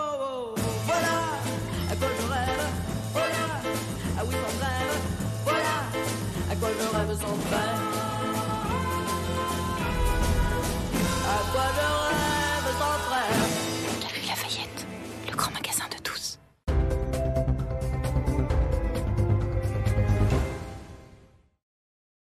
La politique avec vous, Gauthier Lebret. Gérald Darmanin a donc fait sa rentrée politique hier à Tourcoing, sous la surveillance rapprochée d'Elisabeth Borne, invitée de dernière minute. Gauthier Lebret, le ministre de l'Intérieur a fait une rentrée politique tonitruante? Eh bien, avant l'annonce de Gabriel Attal hier à 20h sur les abayas, on ne parlait que de lui au euh, gouvernement. C'est un véritable euh, bulldozer. C'est comme ça euh, que Georges Pompidou surnommait aussi Jacques Chirac. Même si hier, la présence d'Elisabeth Borne a freiné quelque peu les ardeurs du ministre de l'Intérieur. Et ça s'est d'ailleurs ressenti hein, dans son euh, euh, discours. Alors il a un objectif, Gérald Darmanin, on l'a bien compris, reconquérir les classes populaires qui ont voté ou qui sont tentées par euh, Marine Le Pen quitte à prendre des distances avec Emmanuel Macron et sa fameuse réforme des retraites. Interview dans La Voix du Nord qui n'a pas du tout plu au président de la République, c'est un euphémisme, et c'est pourquoi il a demandé à Elisabeth Borne euh, d'y aller. Trop, c'était trop. En réponse, donc, le chef de l'État a envoyé sa première ministre à Tourcoing, qui quelques jours avant, disait que son agenda était rempli et qu'elle n'avait absolument pas le temps de se rendre dans le nord de la France. Hier, donc, malicieusement, Gérald Darmanin l'a remercié d'avoir trouvé un emplacement dans son agenda pour se rendre à Tourcoing. Elisabeth Borne qui était là pour faire passer des messages hein, à son ministre. Ah oui, alors les messages étaient clairs, hein, ils n'étaient pas en filigrane, il n'y a pas plusieurs euh, possibilités de compréhension. Tous les ministres, dit-elle, sont comptables du bilan du président de la République, donc pas question euh, de euh, s'émanciper.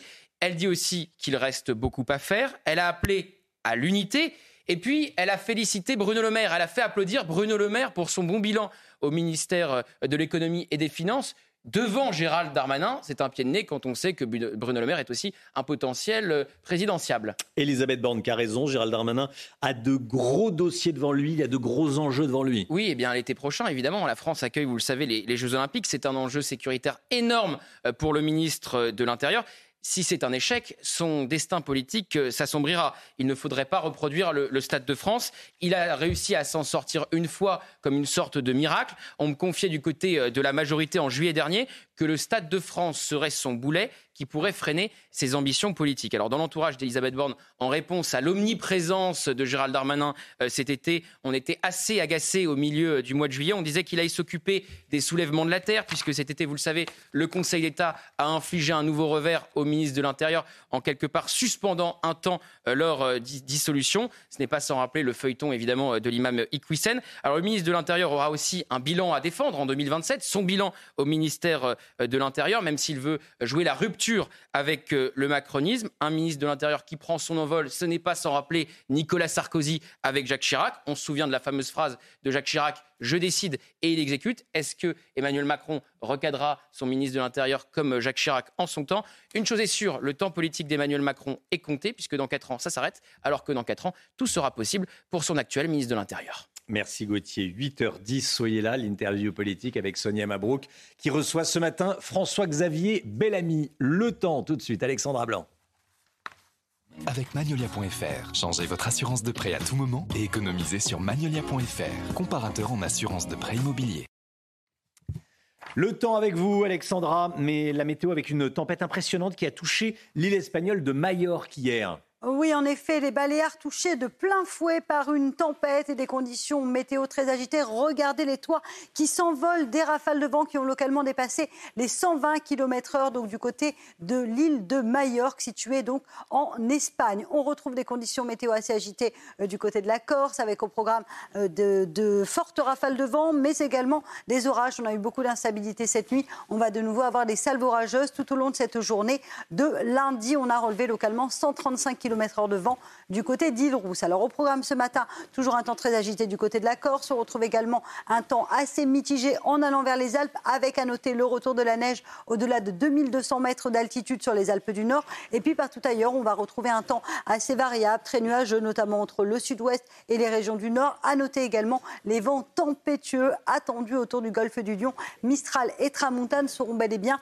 au rendez-vous aujourd'hui. Dans l'après-midi, très peu d'évolution, toujours beaucoup de vent, localement jusqu'à 110 km/h de vent autour du golfe du Lion. On retrouvera également de la neige en montagne et puis partout, ailleurs, un temps variable avec localement des averses. Et oui, entre le sud-ouest et le nord-est du pays, côté température, c'est frais ce matin avec seulement 11 degrés sur les régions du nord ou encore 12 degrés en allant euh, vers Grenoble. Et dans l'après-midi, température en dessous des normales de saison, 22 à Paris ou encore 23 degrés seulement à Toulouse.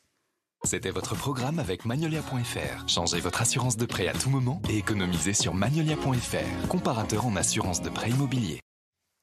Il est bientôt 7 heures. Merci d'être avec nous. Vous regardez la matinale de CNews. À la une, ce matin, le nord de Paris, toujours gangréné par le trafic de drogue et tout particulièrement par le crack. Les habitants vivent l'enfer. On est allé à leur rencontre à 7h10. On sera en direct avec une habitante du quartier de Stalingrad. Face à la pression islamiste, le ministre de l'Éducation nationale est obligé de clarifier les choses. Le port de l'abaya, un vêtement islamique, est désormais interdit dans les écoles françaises. La droite est satisfaite. L'extrême gauche dénonce, je cite, une police du vêtement. On verra ça avec Gauthier Lebret.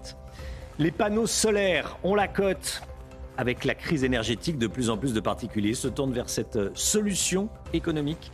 Les derniers chiffres avec le Mick Guillaume. Les Bleus en confiance avant le début de la Coupe du Monde en France le 8 septembre, Coupe du Monde de rugby bien sûr. Les Français se sont imposés hier soir contre l'Australie. Une victoire prometteuse pour le 15. Et puis on va parler automobile avec Pierre Chasseret.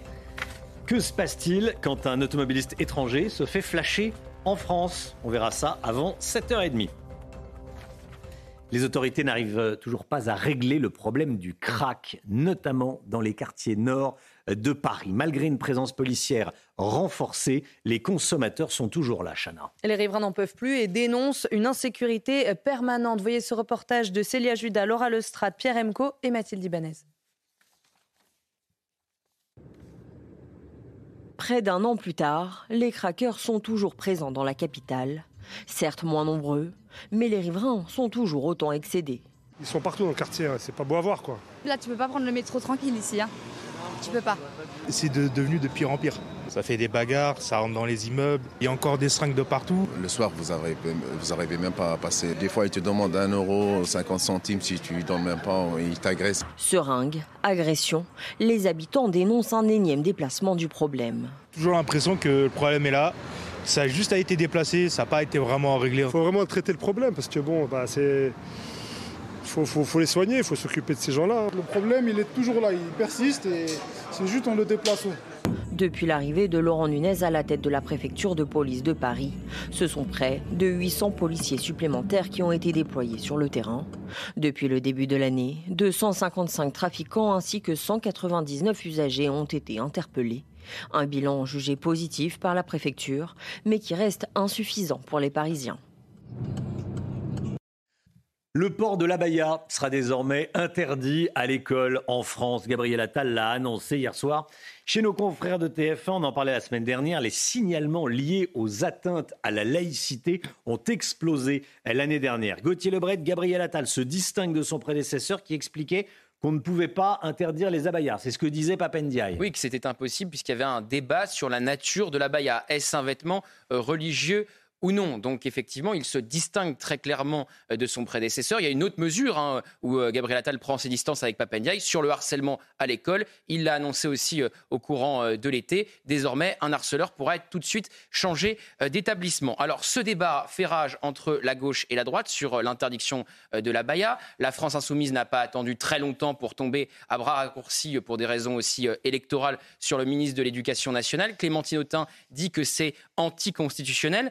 Alors, euh, les députés insoumis vont jusqu'à accuser euh, Gabriel Attal d'islamophobie. Mais par contre, il y a un vrai débat. Il ne faudrait pas que le Conseil d'État casse cet arrêté euh, du ministre de l'Éducation nationale. Sinon, ça serait un, revers comme ce qu'a vécu le ministre de l'Intérieur sur les soulèvements de la terre. Par contre, vous l'avez dit, Romain, dans vos titres à droite, on se félicite de cette initiative de Gabriel Attal. Éric Ciotti dit le ministre de l'Éducation nationale nous donne raison. Quid des camis en revanche, puisqu'il y a le même problème pour les garçons avec euh, les euh, camis. Est-ce que Gabriel Attal va en parler, notamment lors de sa conférence de presse? Peut-être, elle est prévue ce matin, en début de journée donc. Merci Gauthier. Éric Ciotti a rendu hommage aux policiers et aux gendarmes. Selon le président des Républicains, c'est grâce aux policiers et grâce aux gendarmes que la France a tenu pendant les émeutes. Il l'a dit hier pendant son discours de rentrée au Canet dans les Alpes-Maritimes. Écoutez.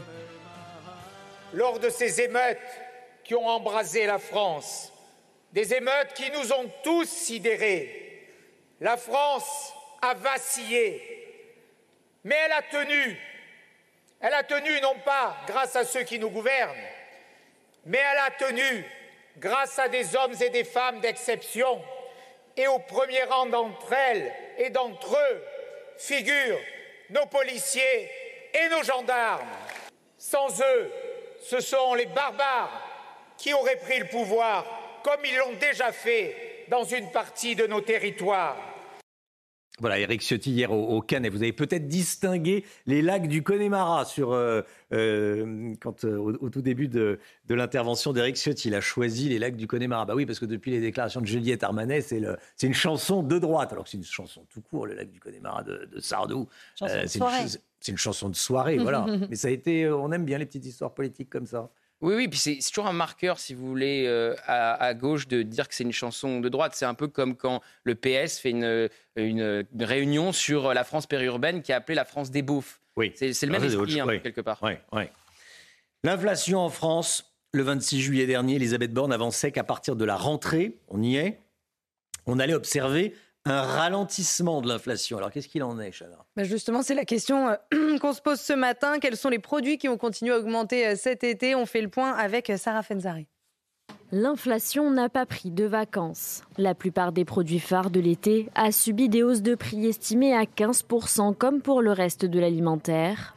C'est notamment le cas pour la mozzarella qui voit son tarif augmenter de 29,5% sur un an. C'est la plus forte hausse de cet indice devant le saucisson qui a augmenté de 22,4%. Il s'agit de, de- produits euh, de saison, c'est-à-dire enfin, surtout recherchés en cette saison-là. Et donc, euh, comme il y a une, une- demande assez soutenue euh, et en très forte hausse par rapport aux, périodes précédentes, bah, malheureusement, les, les prix s'inscrivent s'inscrivent à la, à la hausse. A contrario, côté primeur, les abricots, tomates et autres melons ne sont pas vraiment les stars des étals en ce moment, au grand regret des producteurs de fruits et légumes. Et cette sous-consommation se traduit par une baisse des prix, entre 20 et 30% pour certains fruits. Certains fruits qui ont des dates de, de- de durée de vie assez courtes, hein, les, les abricots, les choses comme ça, vous devez les vendre assez rapidement et les vendeurs sont obligés de fortement baisser euh, les prix pour essayer d'écouler euh, les marchandises. Enfin, une bonne nouvelle pour les consommateurs, mais aussi pour l'exécutif mis sous pression par les dernières tensions inflationnistes. Le mouvement de baisse des prix engagé devrait se poursuivre à la rentrée dans certains rayons. Tout de suite le sport. On va parler euh, de la Coupe du Monde de rugby qui va débuter le, le 8 septembre en France. Une bonne nouvelle pour le 15 de France. Votre programme avec Groupe Verlaine, centrale photovoltaïque à poser en toute simplicité n'importe où. Groupe Verlaine, connectons nos énergies.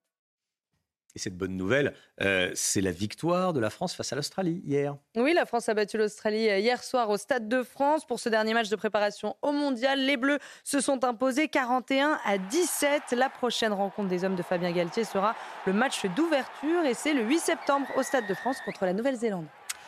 Du foot, Lyon a marqué son premier point de la saison en Ligue 1 en faisant match nul à l'extérieur à Nice contre les Aiglons hier soir. Et depuis le début de la saison, en trois matchs, les Lyonnais n'ont décroché pour le moment aucune victoire. Au classement, l'Olympique lyonnais pointe à la 17e place et Nice à la 13e. Et puis toujours en football, mais en Espagne, cette fois-ci, les suites de l'affaire Rubiales et du baiser forcé dont on parle beaucoup. La Fédération espagnole de foot convoque une réunion extraordinaire à 16h pour évoquer les suites de cette affaire. L'avenir de Luis Rubiales dépend désormais de la justice nationale et pourrait être suspendu au-delà de 90 jours. Vous avez regardé votre programme avec Groupe Verlaine. Isolation thermique par l'extérieur avec aide de l'État. Groupe Verlaine, connectons nos énergies. CNews, il est 7h08. Merci d'être avec nous. Restez bien sur CNews. C'est la matinale. Bon courage si vous partez travailler. Si vous reprenez ce matin, c'est la rentrée pour nombre d'entre nous. Belle journée à vous. À tout de suite.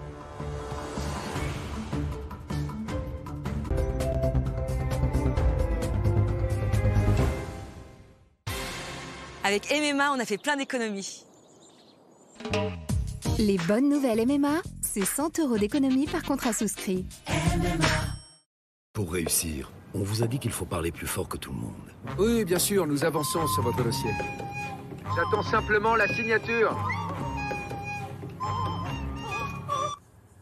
C'est parfait, merci. J'ai hâte de travailler avec vous. Heureusement, les règles ont changé. Collaborez efficacement grâce au PC portable, HP et la fonction de réduction de bruit. Avec HP, travaillez sereinement.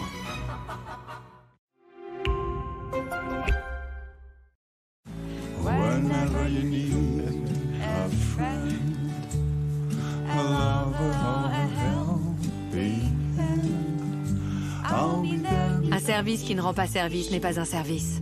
C'est pourquoi le service client NJ met tout en œuvre pour apporter des réponses complètes à vos questions. J'agis avec NJ. Orange, bonjour Puis-je prendre votre commande Oui, un répéteur Wi-Fi 6, c'est suffisant. Ok les gars, c'est parti Il me faut un menu open pour 3 personnes avec la fibre et sa Livebox 6, un répéteur Wi-Fi, 3 forfaits mobiles avec remise open et un burger. Rigole, on est parti Vu l'armée, je prendrais bien un petit bouquet film et série en plus. Avec Open, composez à la carte votre offre mobile et Internet et faites des économies. Orange. Oh, très bien Bah dis donc, c'est presque mieux équipé qu'à la maison ici Bah ouais, c'est l'électroménager iWan. Et tout ça pour combien déjà? Euh, moins de 600 euros Et c'est une bonne réponse La sélection iOne, c'est tous les produits essentiels pour s'équiper à prix bas. Profitez-en dès maintenant en magasin ou sur electrodépôt.fr.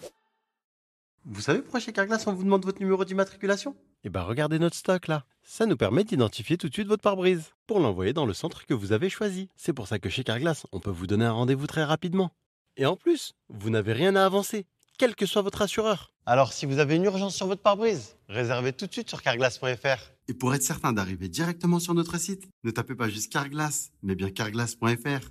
Et en plus en ce moment, Carglass vous offre vos balais d'essuie-glace. Carglass répare, Carglass remplace. Ce soir, Mia a des envois à préparer. Elle envoie son recommandé sur laposte.fr. Et ses calissons, hop, dans un colis pour ses amis de La Réunion. Préparez vos envois quand ça vous arrange. Ça aussi, vous pouvez le faire sur laposte.fr. Mesdames et messieurs, préparez-vous à l'atterrissage en cours de français. Le grand cahier de 96 pages fabriqué en France à 99 centimes seulement, en exclusivité chez Leclerc. Toutes les fournitures scolaires sont à prix Leclerc. Leclerc.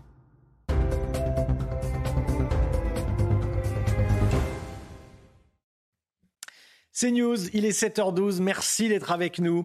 Attention au pollen. 13 départements ont été placés en risque élevé concernant les allergies au pollen d'ambroisie, Chana. hein. Il s'agit principalement euh, du Hmm. centre-est de la France, comme vous le voyez euh, sur cette carte. L'alerte devrait s'étendre jusqu'à la fin du mois. Tous les détails avec euh, Mathilde Ibanez. Le nez qui coule, les yeux qui grattent. Ne cherchez pas, vous êtes allergique au pollen d'ambroisie. Cette mauvaise herbe est généralement présente dans la vallée du Rhône à partir d'août jusqu'à septembre, mais depuis 2005, elle se propage dans plusieurs départements. Actuellement, 13 sont au rouge avec un risque d'allergie très élevé, selon l'alerte du réseau national de surveillance aérobiologique. Cette plante provoque des problèmes respiratoires qui peuvent s'aggraver et se transformer en crise d'asthme sévère pour certaines personnes. On a déjà des hôpitaux qui sont surchargés et si on rajoutait en plus des crises d'asthme en Ile-de-France euh, à cause de, de cette plante, euh, ce serait euh, un peu un désastre. Pour éviter sa propagation, il est bon de savoir l'identifier afin de l'arracher avec certaines protections. Il faut éviter d'être dehors si on peut le, le midi, fermer les fenêtres la journée, prendre la douche le soir, rincer les cheveux pour éviter de garder du pollen. Euh, si on doit jardiner, mettre des gants, mettre des lunettes de soleil, éventuellement un masque si on est vraiment le nez dans le pollen. Selon l'Agence nationale de sécurité sanitaire, entre 1 et 3,5 millions de personnes seraient allergiques en France à ces pollens. Et d'ici 2050, 10 millions de Français pourraient être touchés. Plutôt que d'acheter des sanitaires neufs, vous pouvez désormais donner une seconde vie aux anciens. Une entreprise française a fait le choix du réemploi en se fournissant en produits reconditionnés récupérés sur des chantiers franciliens. Oui, une idée à la fois écologique et économique. Vous allez voir Aminata Dem, Célia Gruyère et Pierre Emco. Alors, bienvenue dans l'atelier de reconditionnement sanitaire. C'est dans cet atelier en région parisienne que la magie opère. Là, nous avons tous les sanitaires qui sont sales, qui étaient dédiés à la, à la destruction. Cette entreprise spécialisée dans l'éco-rénovation a pris l'initiative de récupérer les sanitaires des chantiers en Ile-de-France pour les reconditionner. Éviter les déchets, éviter de jeter des trucs qui, se, qui peuvent être réemployés alors que c'est pratiquement neuf. Tout ce qui est en céramique, tant que ça n'est pas, un, c'est pas fissuré, c'est pas cassé, c'est toujours réutilisable. Une fois à l'atelier, les WC sont plongés dans de la soude pour se débarrasser du tartre et de toute impureté. Juste à la, à la porte de la main, juste à le nettoyer. On passe à une partie acide et on le laisse entre une journée et trois jours. Ultime étape, le rinçage. Au niveau du rinçage, après le détartrant, c'est nickel. Cette opération de reconditionnement séduit notamment les bailleurs sociaux, comme ici dans un logement géré par Paris Habitat. C'est une, démarche euh, écologique et économique également pour nos locataires. On engage systématiquement des matériaux de réemploi lorsque c'est euh, nécessaire de remplacer nos sanitaires. Que ce soit neuf ou que ce soit du réemploi, il n'y a pas de différence pour le locataire. Chaque année, l'entreprise rénove plusieurs milliers de sanitaires. Voilà, des euh, sanitaires recyclés, euh, entièrement nettoyés, évidemment, parce que j'entends euh, les sourires et les rires, mais c'est entièrement nettoyé, vous avez vu, entièrement désinfecté, évidemment. Mais comme ça, on ne jette plus.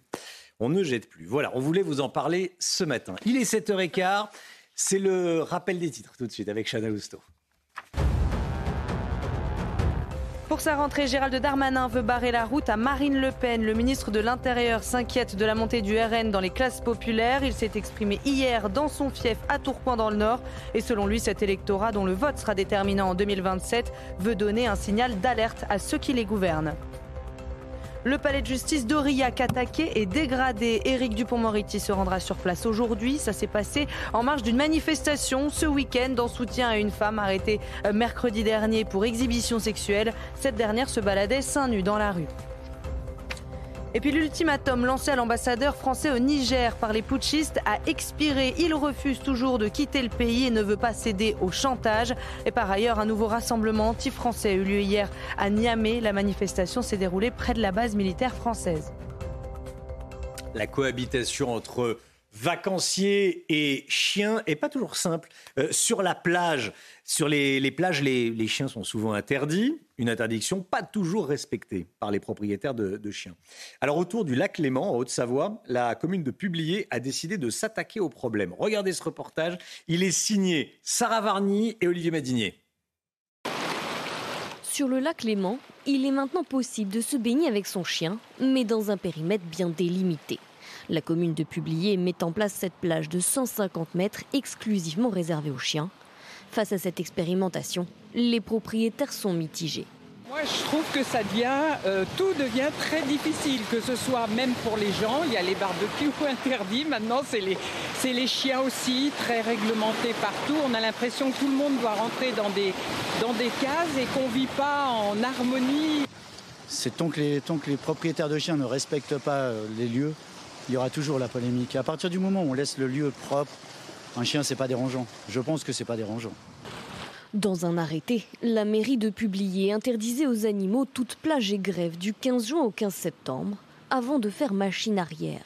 Une manière de garantir une répartition équitable de l'accès au lac entre les baigneurs et les propriétaires de chiens, tout en évitant les conflits de plus en plus fréquents. La commune rappelle également sur son site que les chiens sont toujours les bienvenus dans les autres espaces de promenade, à condition d'être tenus en laisse.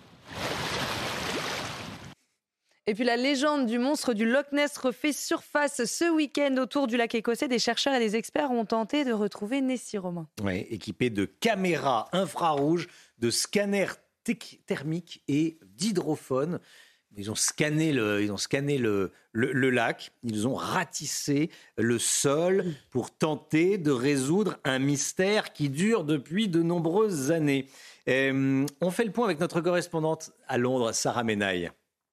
Mais. Hein.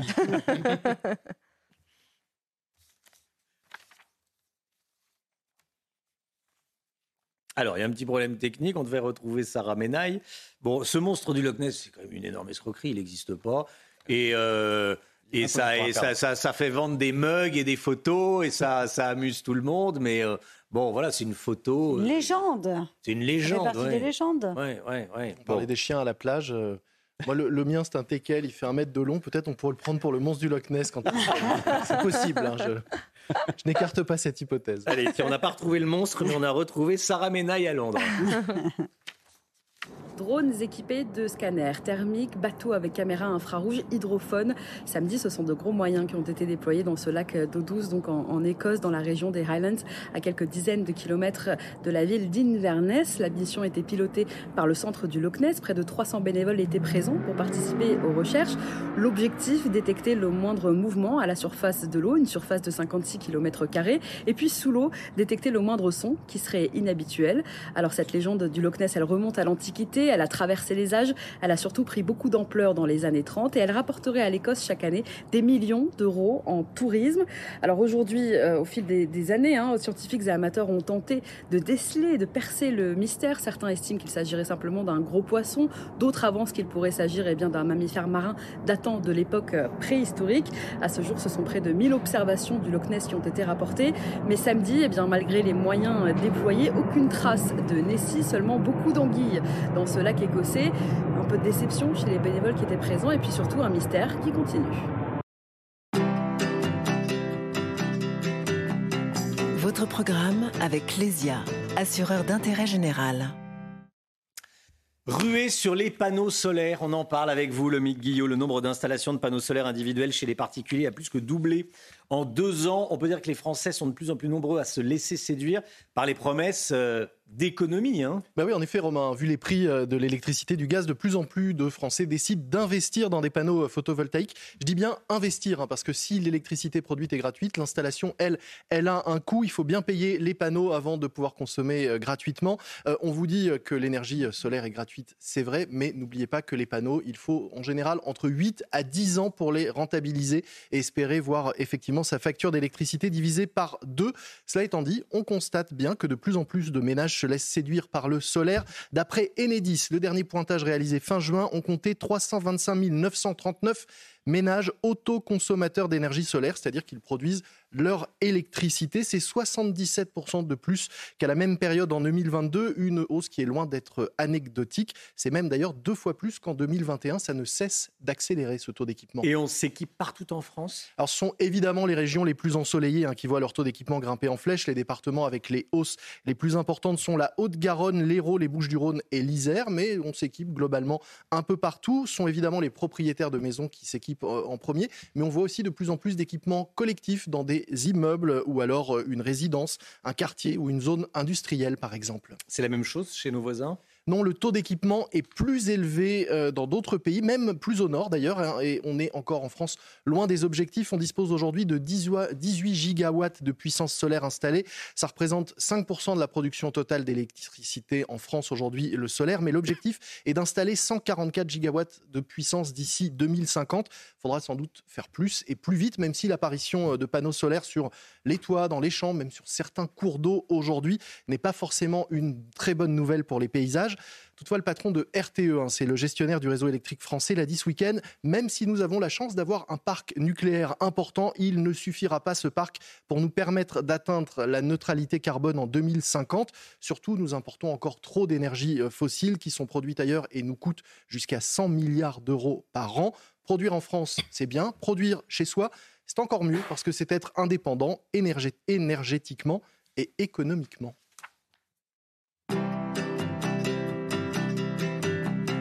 C'était votre programme avec Clésia, assureur d'intérêt général. C'est News 7h23. Restez bien avec nous dans un instant. L'automobile. Qu'est-ce qui se passe quand un chauffard étranger reçoit un PV ou se fait flasher euh, en France? Est-ce qu'il doit payer? Tiens, la bande. On va en parler avec Pierre Chasseret. Restez bien avec nous. À tout de suite. On s'en prend une? Euh... Non, c'est bon.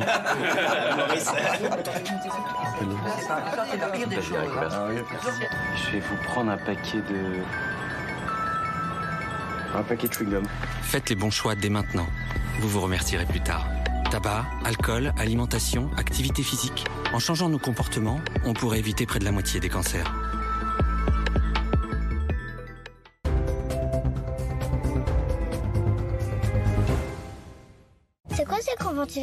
Ce sont des éoliennes, ma chérie. D'ailleurs, si elles sont là, c'est un petit peu grâce à moi. Putain, mais c'est comme l'hôpital. S'il y a autant de bébés qui y sont nés, c'est aussi un peu grâce à moi. Eh, C'est comme ton école. Ouais, ben pour l'école, t'étais pas obligé. hein. Être utile, c'est réinvestir votre épargne là où vous vivez. Caisse d'épargne, vous êtes utile.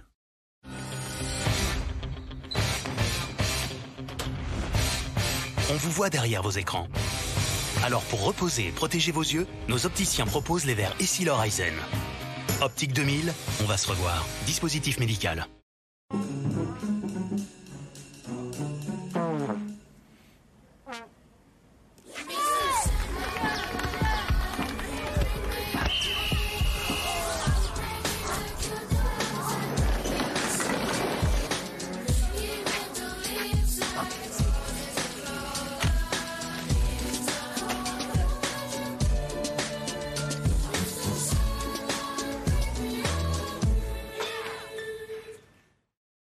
Avec Kitok, ceux qui n'avaient plus le temps de cuisiner vont pouvoir se remettre au fourneau. Parce que Kitok, ce sont plus de 40 nouvelles recettes chaque semaine, des box faciles à cuisiner, fraîches et variées, livrées directement chez vous.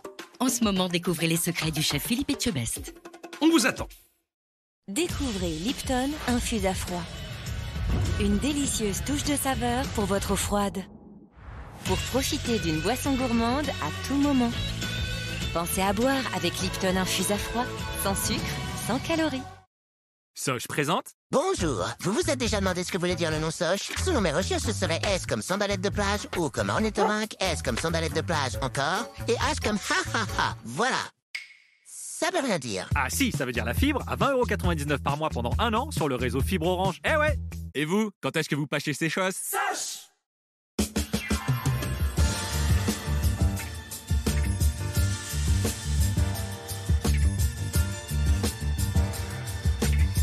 J'adore. Dior.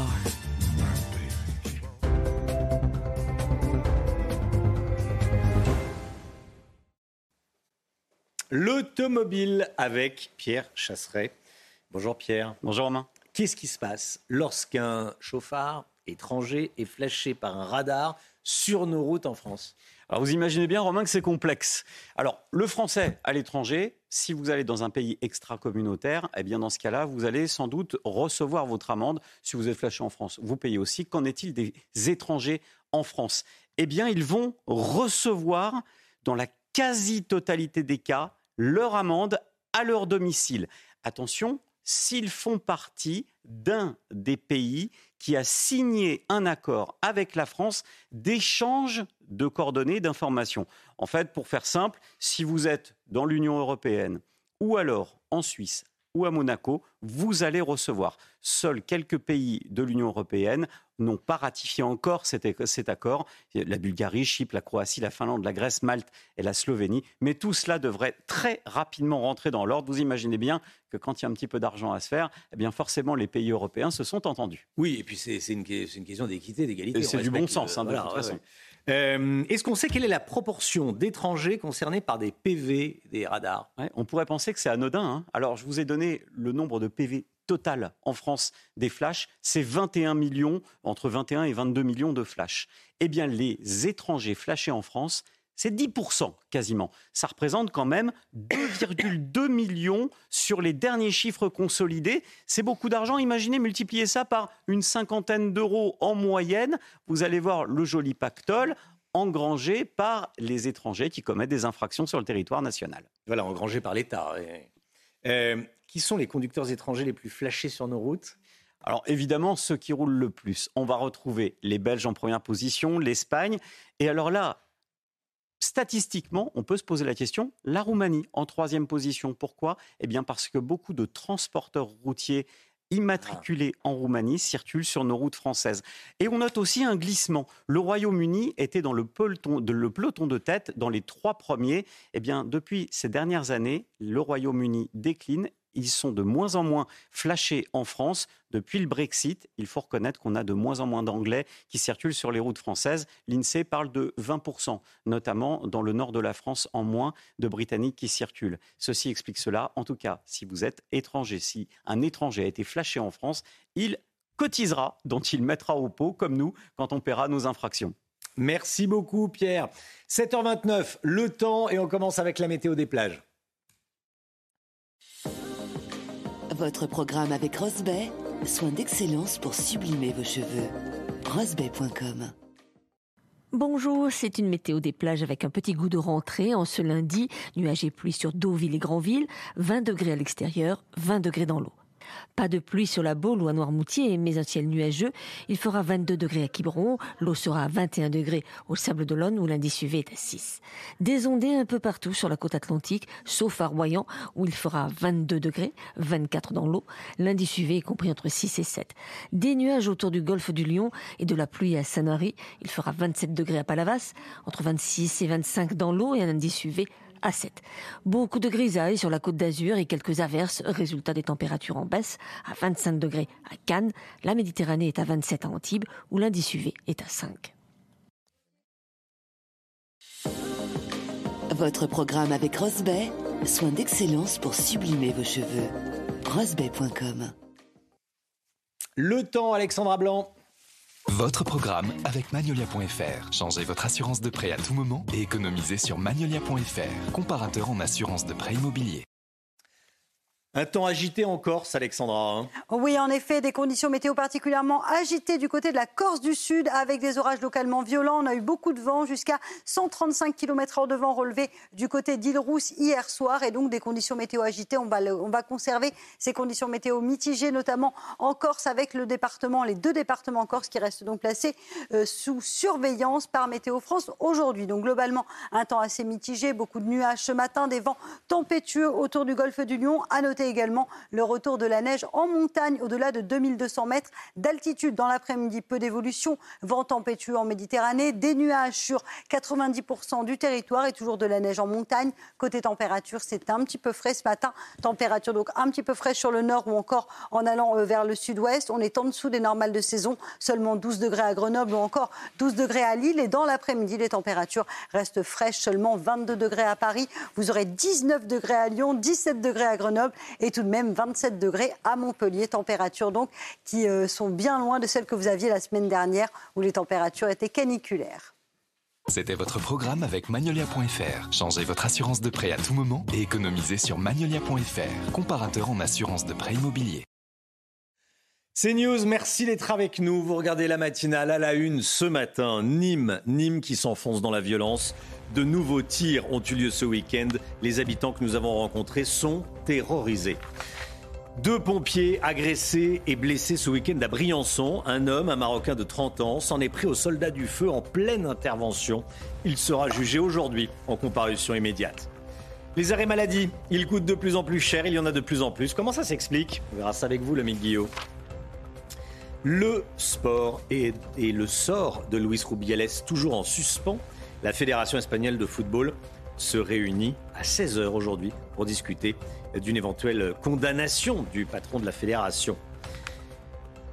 Théâtre de violences quotidiennes, la ville de Nîmes fait l'actualité depuis plusieurs jours. Les riverains sont à bout, ils s'inquiètent de l'insécurité grandissante. Et sur place, ils nous font part de leur calvaire. Voyez ce reportage de Thibaut Marcheteau, Fabrice Elsner et Sacha Robin avec le récit de Dounia Tengour.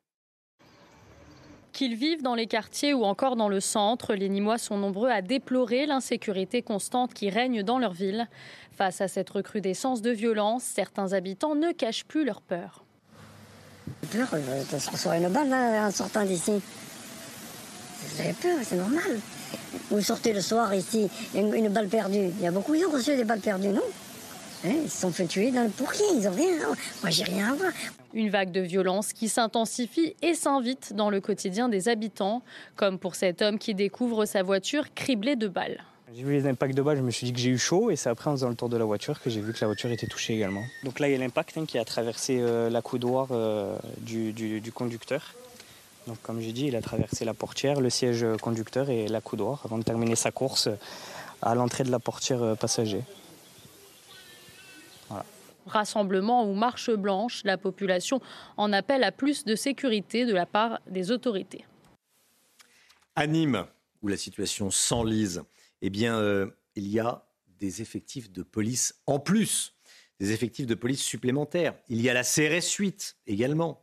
Et malgré cela, les quartiers ne sont pas encore apaisés. Évoqué la semaine dernière, est-ce que l'envoi d'une unité du RAID pourrait aider à la sécurisation de la ville? Eh bien, on a posé la question à Jean-Michel Fauvergue, ancien chef du RAID.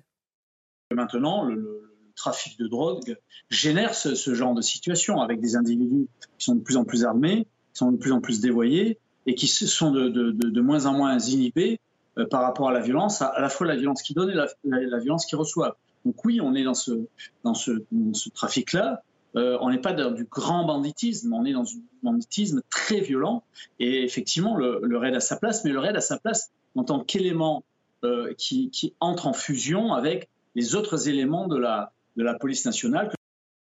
Ce chiffre alarmant, les agressions à l'encontre des sapeurs-pompiers sont en hausse de 10% euh, sur un an. Dernier exemple en date, à Briançon, ce week-end, un homme s'en est pris à deux soldats du feu qui lui venaient en aide. Et cet individu d'origine marocaine a été placé euh, en garde à vue, un exemple qui illustre la nouvelle agressivité à laquelle sont confrontés les sapeurs-pompiers tous les jours. Célia Judas.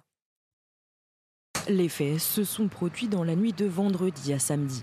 Deux pompiers ont été blessés lors d'une intervention à Briançon dans les Hautes-Alpes, venus porter secours à un homme blessé lors d'une rixe dans un lieu d'accueil pour demandeurs d'asile. C'est durant la prise en charge de deux personnes que l'une d'entre elles, un homme d'origine marocaine, frappe le pompier.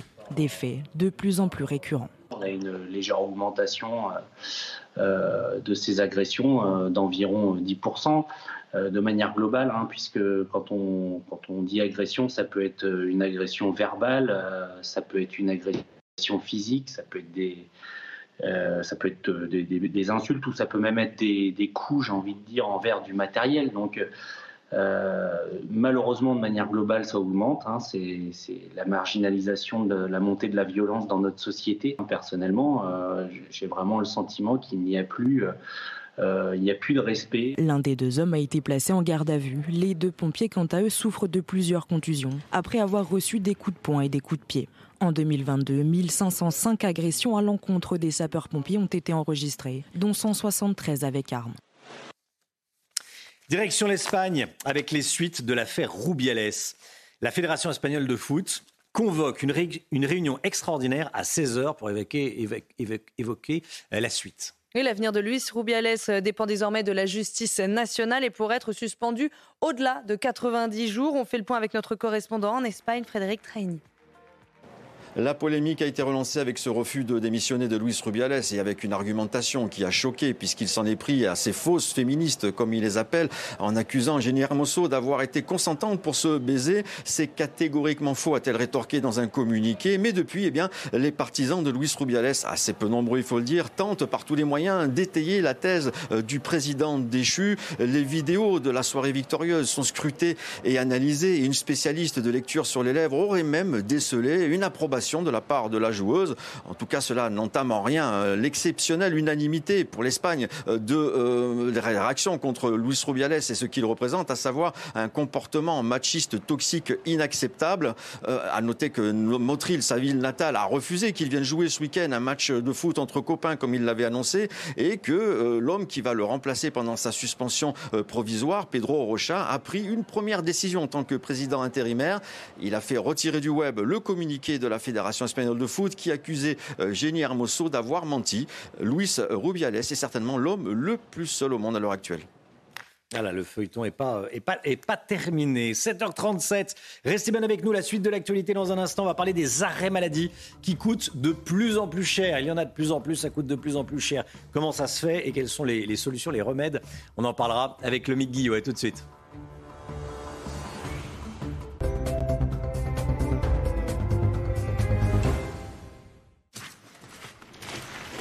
Fait les courses Ouais, et c'est pas fini. Comment ça, c'est pas fini Non, t'es pas sérieux là. Et t'en as pris pour combien Franchement, tu crois pas qu'on devrait essayer de faire un tout petit peu attention Ok, j'ai rien dit. Si Lidl ne fait pas de concessions sur les prix, c'est pour que vous n'en fassiez pas non plus. Lidl, le vrai prix des bonnes choses. Vous savez pourquoi chez Carglass on vous demande votre numéro d'immatriculation? Eh ben regardez notre stock là. Ça nous permet d'identifier tout de suite votre pare-brise pour l'envoyer dans le centre que vous avez choisi. C'est pour ça que chez Carglass, on peut vous donner un rendez-vous très rapidement. Et en plus, vous n'avez rien à avancer, quel que soit votre assureur. Alors si vous avez une urgence sur votre pare-brise, réservez tout de suite sur carglass.fr. Et pour être certain d'arriver directement sur notre site, ne tapez pas juste Carglass, mais bien carglass.fr. Et en plus en ce moment, Carglass vous offre vos balais d'essuie-glace. Carglass répare, Carglass remplace.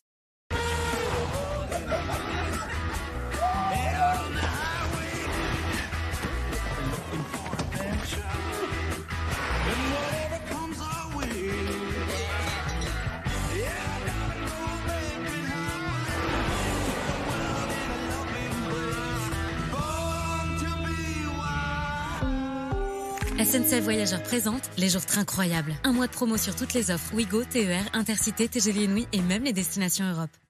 Découvrez Lipton infuse à froid. Une délicieuse touche de saveur pour votre eau froide. Pour profiter d'une boisson gourmande à tout moment. Pensez à boire avec Lipton infuse à froid, sans sucre, sans calories. Pour l'anniversaire de son neveu, François a trouvé le cadeau parfait qu'il a franchi en ligne. Puis il le dépose simplement dans sa boîte aux lettres. Envoyez vos colis depuis chez vous. Ça aussi, vous pouvez le faire sur laposte.fr. Oh, très bienvenue Bah dis donc, c'est presque mieux équipé qu'à la maison ici Bah ouais, c'est l'électroménager iWan. Et tout ça pour combien déjà? Euh, moins de 600 euros Et c'est une bonne réponse La sélection iWan, c'est tous les produits essentiels pour s'équiper à prix bas. Profitez-en dès maintenant en magasin ou sur electrodépôt.fr. L'instinct. Une fulgurance qui nous pousse à agir. Un battement de cœur. Une émotion brute. Constamment, nous devons nous réfréner. Mais rien ne nous amène plus loin que notre voix intérieure.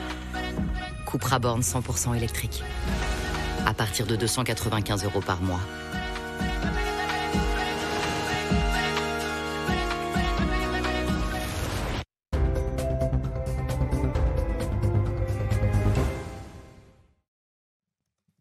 7h41. Dans un instant, l'économie, on va parler des arrêts maladie. Bon, en, ce- en cette rentrée, je ne vous souhaite pas d'être euh, d'être malade, mais les arrêts maladie, il y en a de plus en plus. Ils coûtent de plus en plus cher. Il va falloir faire quelque chose. On va en parler avec, avec Lomique Guillot. Ça sera juste après le point info. Chana Lousteau.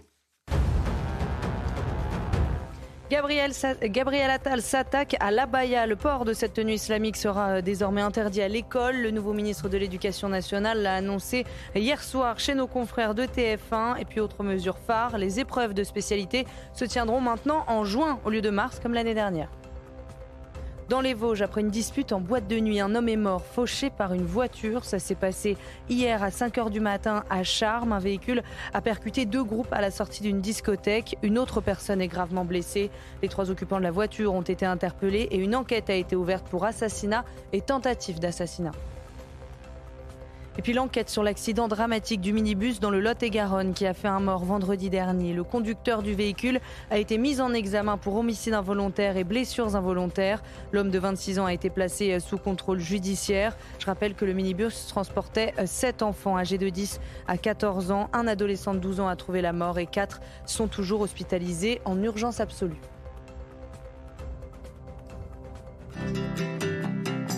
Votre programme avec Lesia, assureur d'intérêt général.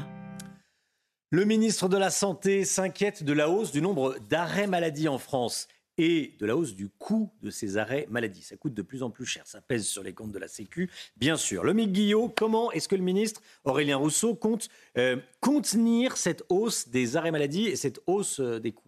Oui, plusieurs solutions sont sur la table, Romain, mais il faut d'abord rappeler qu'il y a quand même effectivement urgence à, agir. Le nombre d'arrêts maladie a augmenté de près de 8% en 2022 hors Covid hein, et leur coût, lui, augmente chaque année de près de 4%. Ça fait 40% de hausse en 10 ans. Selon Aurélien Rousseau, nouveau ministre de la Santé, la croissance des arrêts maladie n'est pas soutenable d'un point de vue budgétaire. C'est ce qu'il a dit euh, hier. On a dépensé en tout 13,5 milliards d'euros en 2022 pour les arrêts maladie sur un budget total de la Sécu de 184 milliards d'euros. Alors une fois qu'on a dit ça, eh bien, il n'y a pas 10 solutions, Romain, il y en a deux hein, en réalité, soit réduire le nombre des arrêts, soit réduire le montant des indemnités journalières et des remboursements.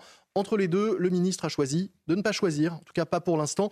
Toutes les pistes d'économie sont sur la table, a-t-il expliqué. Enfin, il y en a quand même certaines qui ont sa préférence, et notamment renforcer le contrôle. Oui, il veut mieux contrôler le bien fondé de ces arrêts. Alors que les entreprises puissent plus facilement contrôler les employés qui euh, déposent un arrêt maladie, c'est ça hein? Exactement, parce que pour l'instant, c'est la Sécu qui contrôle Mmh. ou les employeurs, mais les employeurs doivent attendre 48 heures pour contrôler. Or, aujourd'hui, eh bien, on sait que ce sont les arrêts les plus courts qui sont les, les plus suspects. Avant l'été, la Sécu a aussi lancé une campagne de euh, contrôle auprès des médecins, ceux qui prescrivent le plus d'arrêts.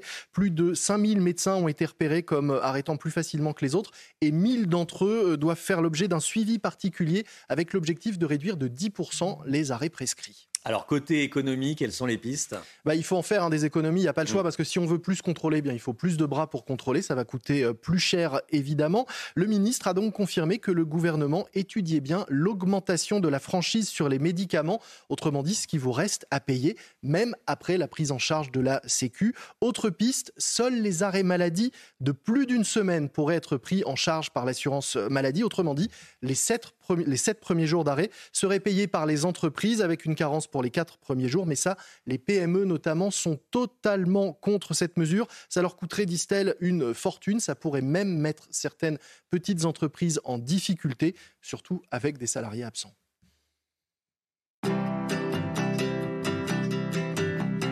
C'était votre programme avec Clésia, assureur d'intérêt général. Il est 8h moins le quart. Merci d'être avec nous. Toute l'équipe de la matinale est là en ce, en ce premier jour, ce jour de, de- de rentrée euh, sur CNews. On est avec Chana Lousteau, Gauthier Lebret, Paul Sugy nous a rejoint. Bonjour Paul. Bonjour, Romain. Alexandra Blanc, bien sûr, pour, euh, pour la météo. Et puis le Guillot pour, euh, pour l'écho. Voilà, l'équipe de la matinale. Septième saison de la matinale sur, sur CNews. On est ravis de vous, de vous retrouver. Dans un instant, Paul Sugy, Gabriel Attal. Enfin de la fermeté à l'école. C'est ce que vous allez nous dire. Ça a l'air de vous ravir. Vous allez nous expliquer pourquoi, Paul. À tout de suite.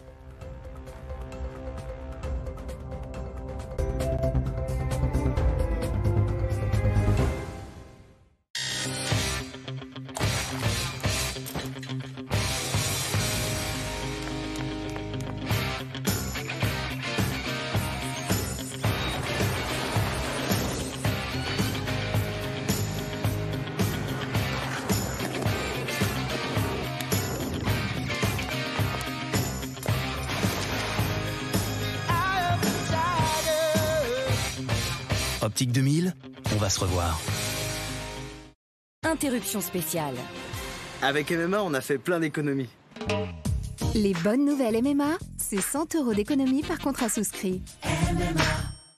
Pour réussir, on vous a dit qu'il faut parler plus fort que tout le monde. Oui, bien sûr, nous avançons sur votre dossier. J'attends simplement la signature. C'est parfait, merci. J'ai hâte de travailler avec vous. Heureusement, les règles ont changé. Collaborez efficacement grâce au PC portable, HP et la fonction de réduction de bruit. Avec HP, travaillez sereinement.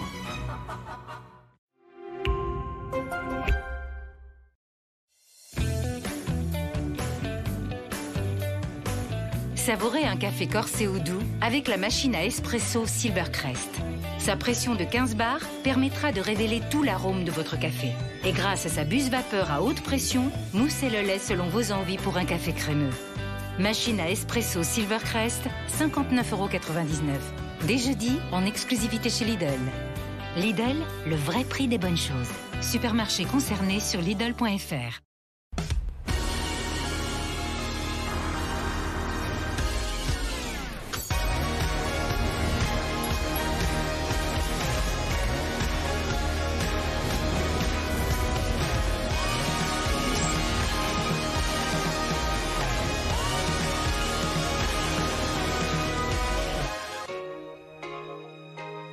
Bienvenue dans nos aéroports.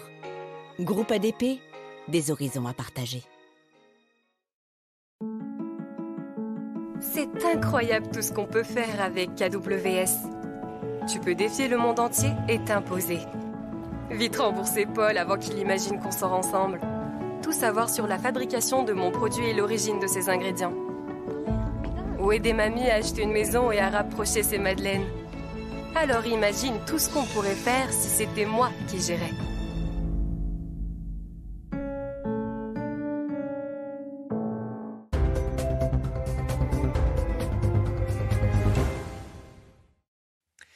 C'est News, il est 7h48. Merci d'être avec nous. La politique. Et on va parler avec vous, Paul Sugy, de la rentrée de Gabriel Attal et de son annonce hier soir. Il a annoncé, le nouveau ministre de l'Éducation nationale, que le port de l'abaya, ce vêtement islamique, le port de l'abaya par euh, certaines élèves musulmanes était désormais interdit. On l'écoute et on en parle juste après.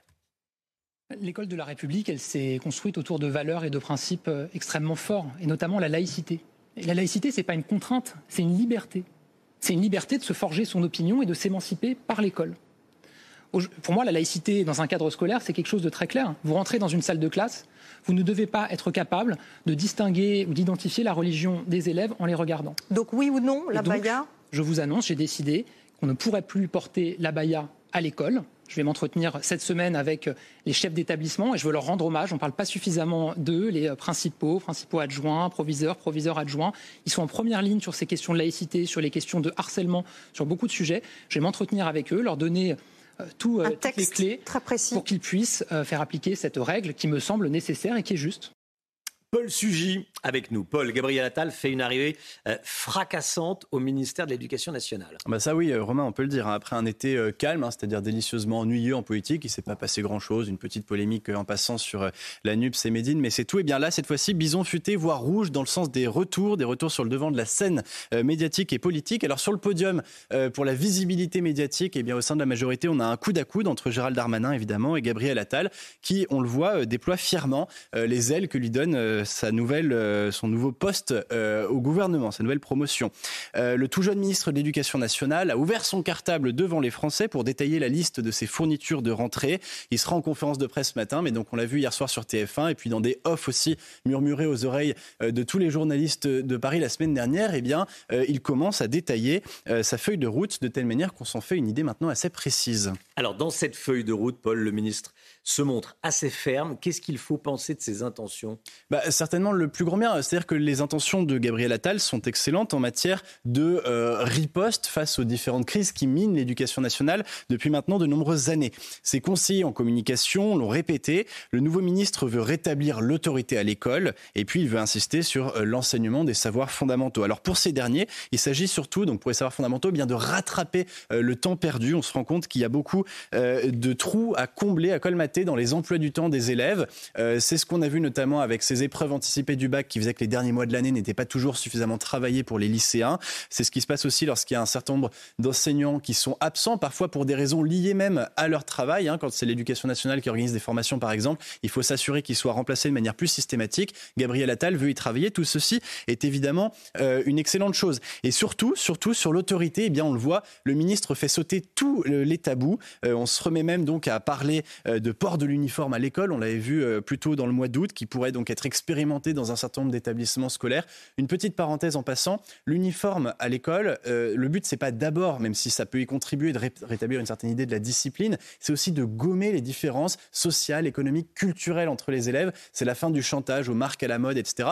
Au fond, c'est une idée qui pourrait tout à fait être de gauche. On voit pas très bien pourquoi est-ce qu'il suscite parfois autant de euh, levées de boucliers. Mais en tous les cas, sur la fermeté, l'autorité, on l'a vu aussi, donc il revient à la la charge sur la laïcité. On a appris il y a quelques jours qu'il y a eu un nombre phénoménal euh, d'atteintes à la laïcité l'an dernier, en hausse de 120% par rapport à il y a deux ans. Eh bien, le ministre entend cette fois-ci être clair et donc édicter des consignes, euh, cette fois-ci qui ne laissent aucune part à l'ambiguïté. Non, le camis, la bayane ne sont pas des vêtements qu'on peut porter en classe. Alors justement, Papendia et son prédécesseur n'avait pas été aussi clair. Gabriel Attal est donc dans une logique de rupture par rapport à Papendiaï? Bah, C'est l'impression qui s'impose. Mmh. Euh, de toute évidence, oui, il est dans une forme de rupture et surtout, il tient à le faire savoir. Et il fait en cela beaucoup de politique. Euh, mais euh, tout comme le président de la République d'ailleurs, hein, qui avait, on l'a vu dans son interview à nos confrères du Point la semaine dernière, et eh bien en quelque sorte mis l'éducation nationale sous la tutelle de l'Élysée en anticipant lui-même l'annonce d'un certain nombre de mesures, notamment le report au mois de juin d'un certain nombre d'épreuves du, du baccalauréat. Alors on va pas pleurer euh, entre nous soit dit le départ de Papendiaï et cette rupture était au fond profondément nécessaire. Simplement moi ce qui m'interroge ou qui me laisse perplexe, c'est que Papendiaï avait été nommé en quelque sorte pour faire la rupture par rapport à Jean-Michel Blanquer. Bon, cette fois-ci, Gabriel Attal va donc faire la rupture par rapport à Papendiaï. Très bien. Mais, euh, et d'abord, c'est souvent le cas, en fait, dans l'éducation nationale. Un ministre défait ce qu'un autre a fait. Mais ce qui est étonnant, c'est que Emmanuel Macron organise ici lui-même les conditions d'une forme d'alternance politique sous sa propre présidence avec des ministres qui viennent finalement contredire des réformes qui ont été faites au début du précédent quinquennat. On n'y comprend plus grand-chose et on ne sait même pas si le président de la République sait vraiment où il va. Paul Sugy, c'est de la godille. Oui, c'est un, Un jeu coup de à droite, un coup à gauche. qui cette fois-ci paraît aller dans le bon sens, mais pourvu que le cap soit maintenu. Hmm. Euh, Gauthier Lebret, vous écoutiez Paul. Euh, effectivement, ce que dit Gabriel Attal euh, au bout de quelques semaines au ministère de l'Éducation nationale, c'est- l'inverse de, ce que- de ce que vendait Papendiaï, de ce qu'était Papendiaï. Exactement, et on peut aussi parler du harcèlement à l'école. Pape- Papendiaï n'avait pas brillé, il faut le dire, sur le cas du harcèlement à l'école, euh, n'avait pas trouvé les bonnes réponses. Euh, Gabriel Attal arrive et il dit on va sortir des établissements euh, scolaires le euh, harceleur. Et pour revenir sur Emmanuel Macron, qui effectivement organise sa propre alternance, c'est pareil sur l'immigration. Dans le Figaro, il dit la France a toujours été une, été une terre d'immigration et continuera à l'être. Et ensuite, euh, au point, il dit euh, faut baisser drastiquement l'immigration. Donc on ne sait pas toujours quel Emmanuel Macron on a en face de soi quand on l'interroge. Oui, dans le point, la situation en termes d'immigration est, est pas tenable, n'est plus tenable en France. Effectivement, ça veut dire quelque chose, n'est plus tenable. C'est le président de la République qui le dit. 7h54, merci à, à tous les deux. Le, la musique, Chana? Oui, ce matin, euh, musique. Ce, ma- ce matin, on va écouter euh, Miley Cyrus et son euh, nouveau titre Used to be Young, un titre euh, intime où la chanteuse se confie dans un clip tourné en un seul plan séquence. Regardez et écoutez. tattoos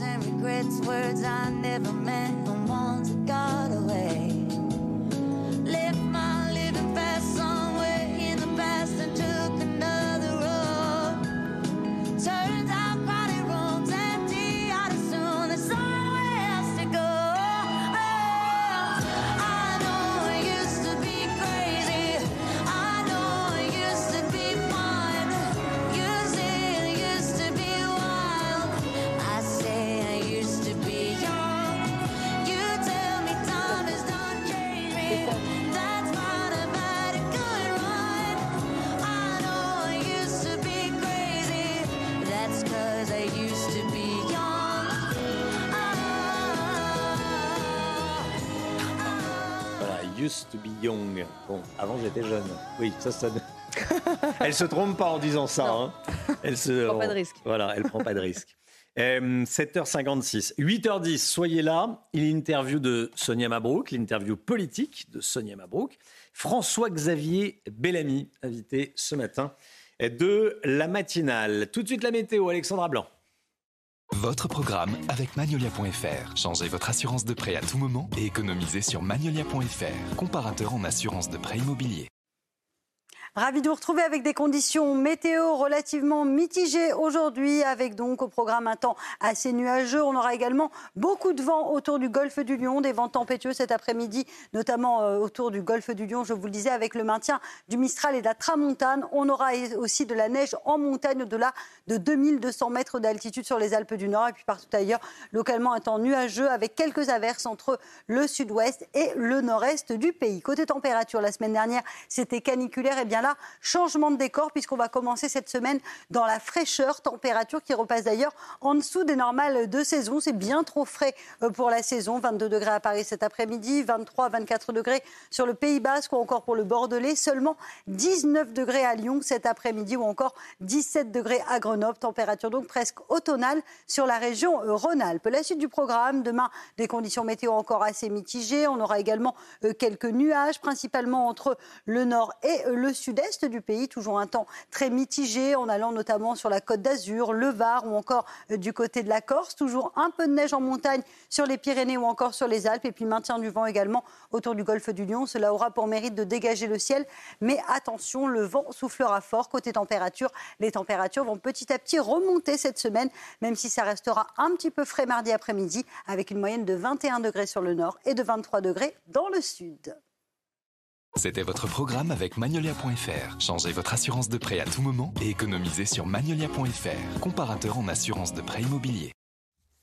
C'est News, il est bientôt 8h. Merci d'être avec nous. Toute l'équipe de la matinale est là. Ravi de vous retrouver pour cette nouvelle saison de la matinale sur CNews. On est avec Chana Lousteau, on est avec Gauthier Lebret, Paul Sugy est avec nous. Demain, on sera avec Jérôme Béglé, qu'on qu'on salue. Et on est également avec Lomi Guillot et Alexandra Blanc, bien sûr, pour le temps.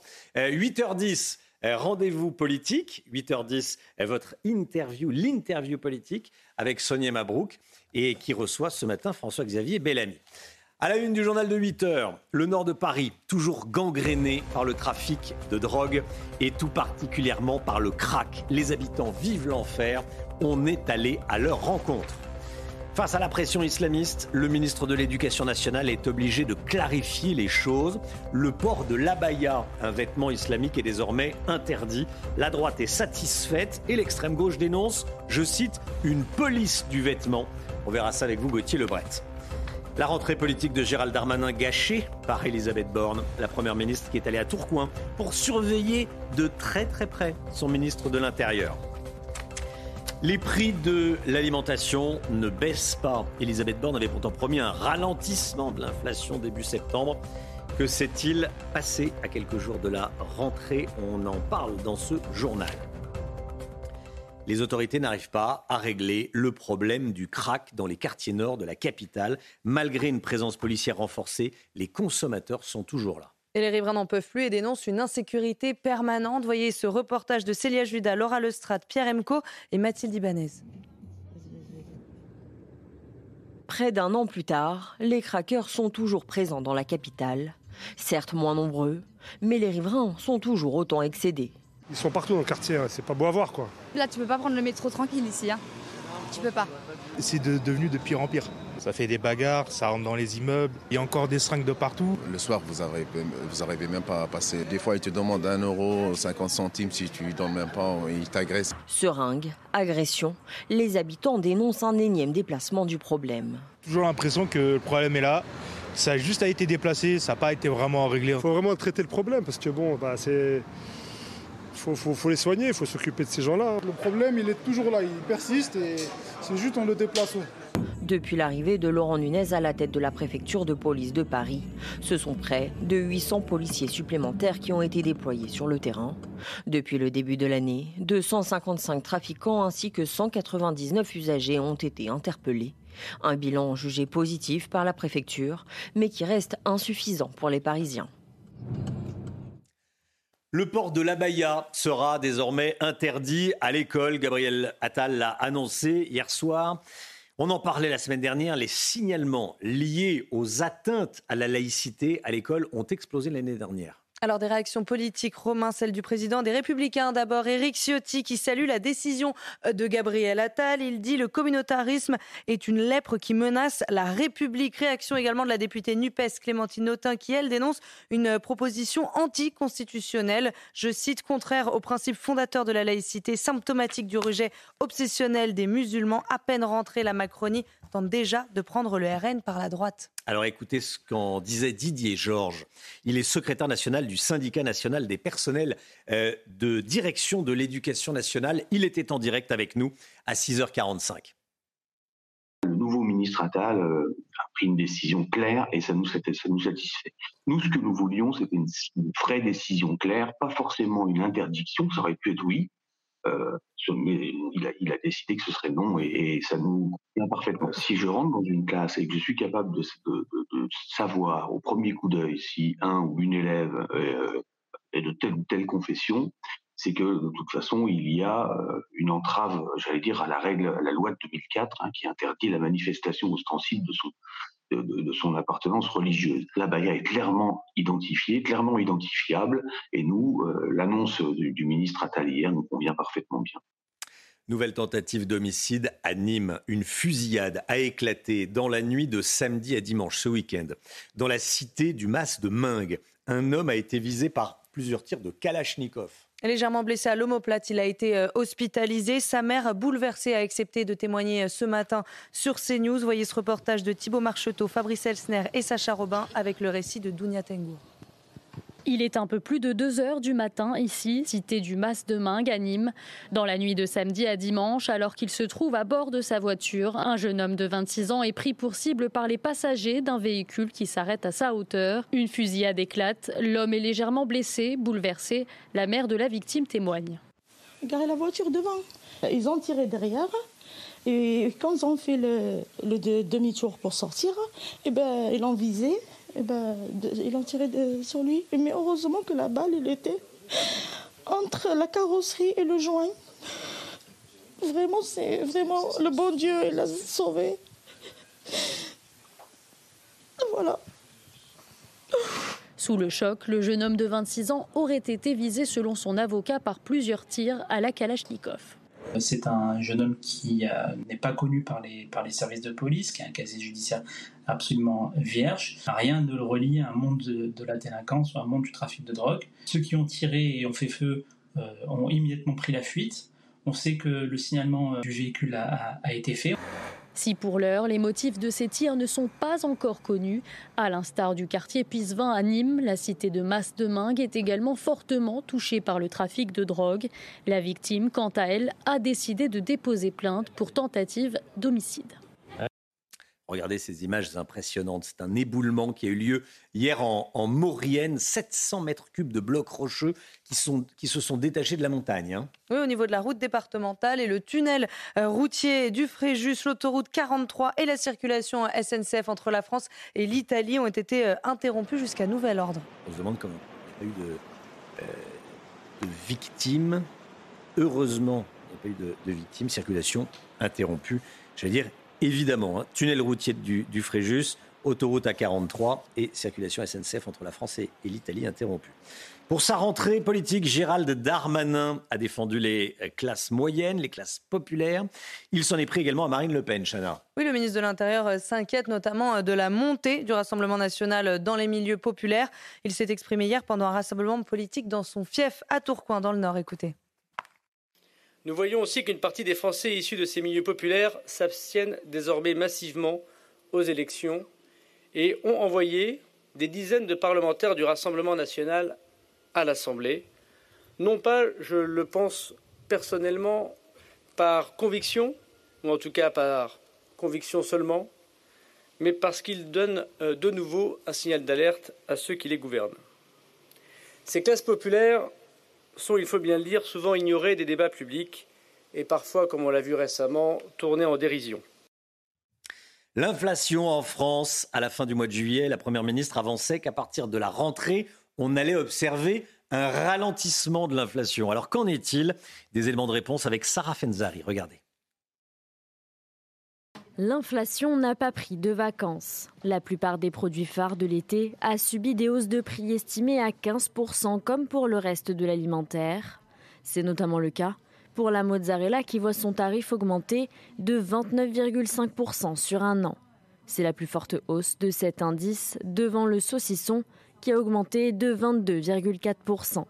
Il s'agit de, de- produits euh, de saison, c'est-à-dire enfin, surtout recherchés en cette saison-là. Et donc, euh, comme il y a une, une- demande euh, assez soutenue et en très forte hausse par rapport aux, périodes précédentes, bah, malheureusement, les, les prix s'inscrivent s'inscrivent à la, à la hausse. A contrario, côté primeur, les abricots, tomates et autres melons ne sont pas vraiment les stars des étals en ce moment, au grand regret des producteurs de fruits et légumes. Et cette sous-consommation se traduit par une baisse des prix, entre 20 et 30% pour certains fruits. certains fruits qui ont des dates de, de- de durée de vie assez courtes. hein, les, les abricots, les choses comme ça, vous devez les vendre assez rapidement et les vendeurs sont obligés de fortement baisser euh, les prix pour essayer d'écouler euh, les marchandises. Enfin, une bonne nouvelle pour les consommateurs, mais aussi pour l'exécutif mis sous pression par les dernières tensions inflationnistes. Le mouvement de baisse des prix engagés devrait se poursuivre à la rentrée dans certains rayons. C'est News, il est 8h07. Restez bien avec nous dans un instant. L'interview politique de Sonia Mabrouk qui reçoit ce matin François-Xavier Bellamy.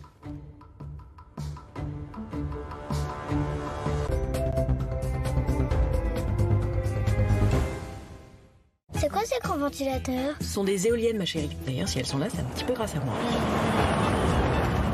Et l'usine, là? Si elle est là, c'est aussi grâce à moi. Et C'est comme ton école. Ouais, ben pour l'école, t'étais pas obligé. hein. Être utile, c'est réinvestir votre épargne là où vous vivez. Caisse d'épargne, vous être utile. Bon, tu connais la pub Free sur leur prix bloqué. Vas-y, lance. Chez Free, le prix de notre forfait 2 euros ne bouge pas jusqu'en 2025. Oui, et j'ai trouvé un truc pour pirater leur pub. Si on la passe à l'envers, ça devient une pub RIF. Parce que Free à l'envers, c'est RIF. C'est du verlan, c'est génial. Vas-y, balance. Ça marche pas. Ah non, ça marche pas. Un jour, peut-être, Riff fera mieux que Free. En attendant, chez Free, les prix de nos forfaits mobiles ne bougent pas jusqu'en 2027. Merci Free. Avant, on pouvait demander au soleil de nous réchauffer. Aujourd'hui, grâce à EDF ENR, vous pouvez aussi lui demander de chauffer toute la maison. Et votre installation photovoltaïque peut vous faire économiser jusqu'à 60% de votre consommation. Passez au solaire, vous pouvez le faire avec EDF ENR.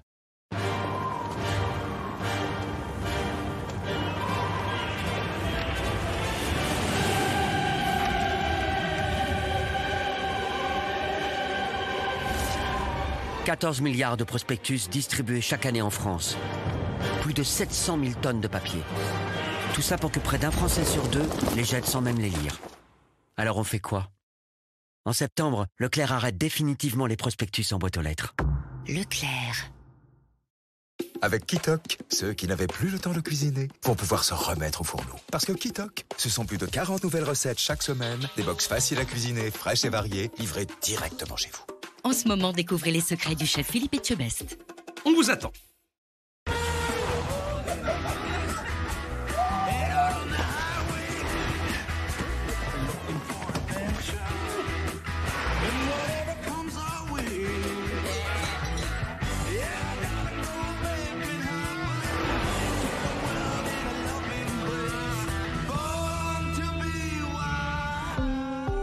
SNCF Voyageurs présente les jours trains incroyables. Un mois de promo sur toutes les offres Ouigo, TER, Intercité, TGV Nuit et même les destinations Europe. C'est News, la liberté d'expression n'a jamais fait autant parler. MMA, interruption spéciale. Dans un contexte budgétaire difficile, ce couple utilise deux voitures. oui, pour aller travailler, on est obligé. Ça doit faire un sacré budget, ne serait-ce que l'assurance. Eh, Au contraire, grâce à MMA, on fait des économies sur l'assurance. 100 euros par contrat. Du coup, en plus des deux contrats auto, on a aussi pris notre contrat habitation chez MMA. Et au final, on a économisé 300 euros. Zéro tracas. Et zéro blabla. Envoyez la pub. Les bonnes nouvelles MMA, c'est 100 euros d'économie par contrat souscrit.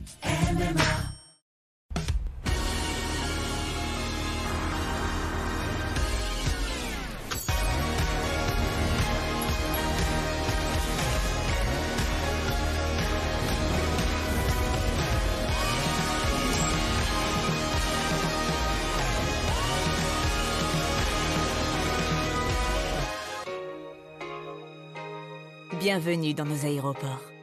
Groupe ADP, des horizons à partager.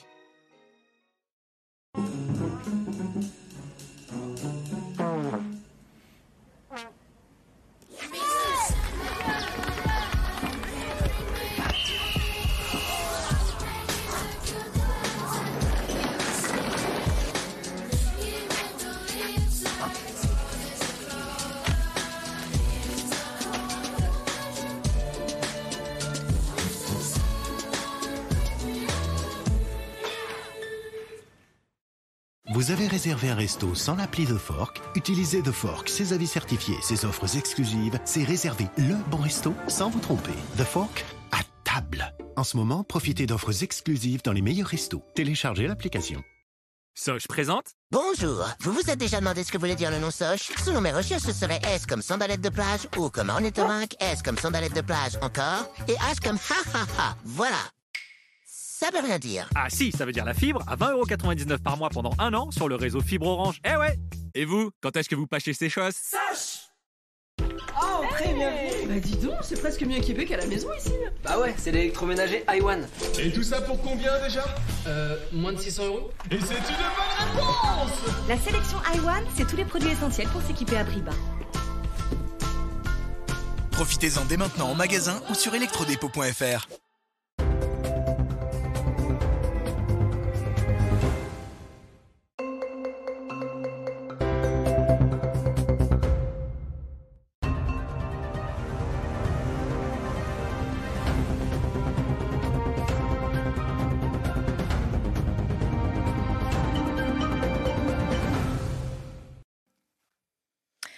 Bonjour François-Xavier Bellamy. Bonjour Sania, Mabrouk. Député européen, vice-président LR, bienvenue à vous dans la grande interview de CNews et Europe 1.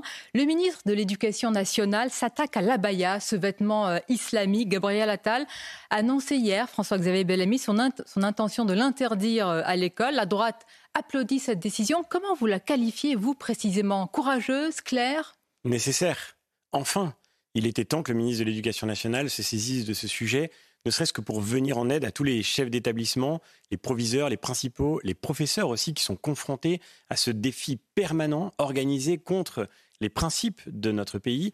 Et je crois qu'enfin, en effet, on a droit à une parole claire de la part du ministre. J'en suis très heureux. Je regrette que cela ait pris tant de temps. Je regrette qu'il ait fallu que pendant des mois, son prédécesseur, Papendia, tergiverse et même explique d'une certaine façon que ce n'était pas le rôle de l'État que de rentrer dans ces considérations, là où au contraire, le combat aujourd'hui est urgent, urgent pour sortir l'école de la pression sous laquelle elle est aujourd'hui. Donc vous estimez qu'aujourd'hui la parenthèse Papandiaï est refermée? On se souvient que le ministre avait même dit que ce n'était pas à lui d'aller mesurer jusqu'à la longueur des robes. Est-ce que cette parenthèse-là est, est derrière nous? J'espère qu'elle est derrière nous. J'espère que le déni va enfin cesser. Je ne suis pas totalement sûr. Quand je lis l'entretien du président de la République il y a quelques jours dans Le Point, on a le sentiment qu'il explique qu'il n'y a pas en réalité de vraies menaces sur la laïcité dans l'école de la République aujourd'hui. En tous les cas, il minimise cet enjeu. Il est au contraire central. Bien sûr, le plus important, et ça, pour le coup, c'est le sujet sur lequel on attend encore le ministre de l'Éducation nationale, le plus important, c'est de refaire une école qui fonctionne et qui remplisse sa mission, de redonner aux professeurs les moyens de leur travail, de redonner aux professeurs la conscience que l'enjeu fondamental qui est attendu d'eux de la part de la société, c'est qu'ils transmettent.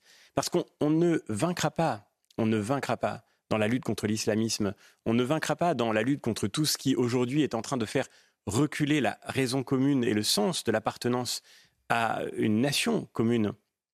On, on, ne vaincra pas dans ce combat-là seulement en interdisant, seulement euh, en combattant ce qui constitue des dérives. Mais c'est un on, on vaincra, pas. bien sûr, c'est important, mais on vaincra d'abord en réapprenant à transmettre, à transmettre le cœur de ce qui fait Vous allez nous la dire culture française comment, François-Xavier Bellamy, mais notons quand même les, les réactions politiques. L'extrême gauche a dénoncé une police euh, du vêtement et même une forme d'islamophobie de la part du ministre de l'Éducation. De quoi cette réaction est-elle le, le révélateur, selon vous? Mais elle est le révélateur de ce que tout le monde voit maintenant, de façon tout à fait ouverte.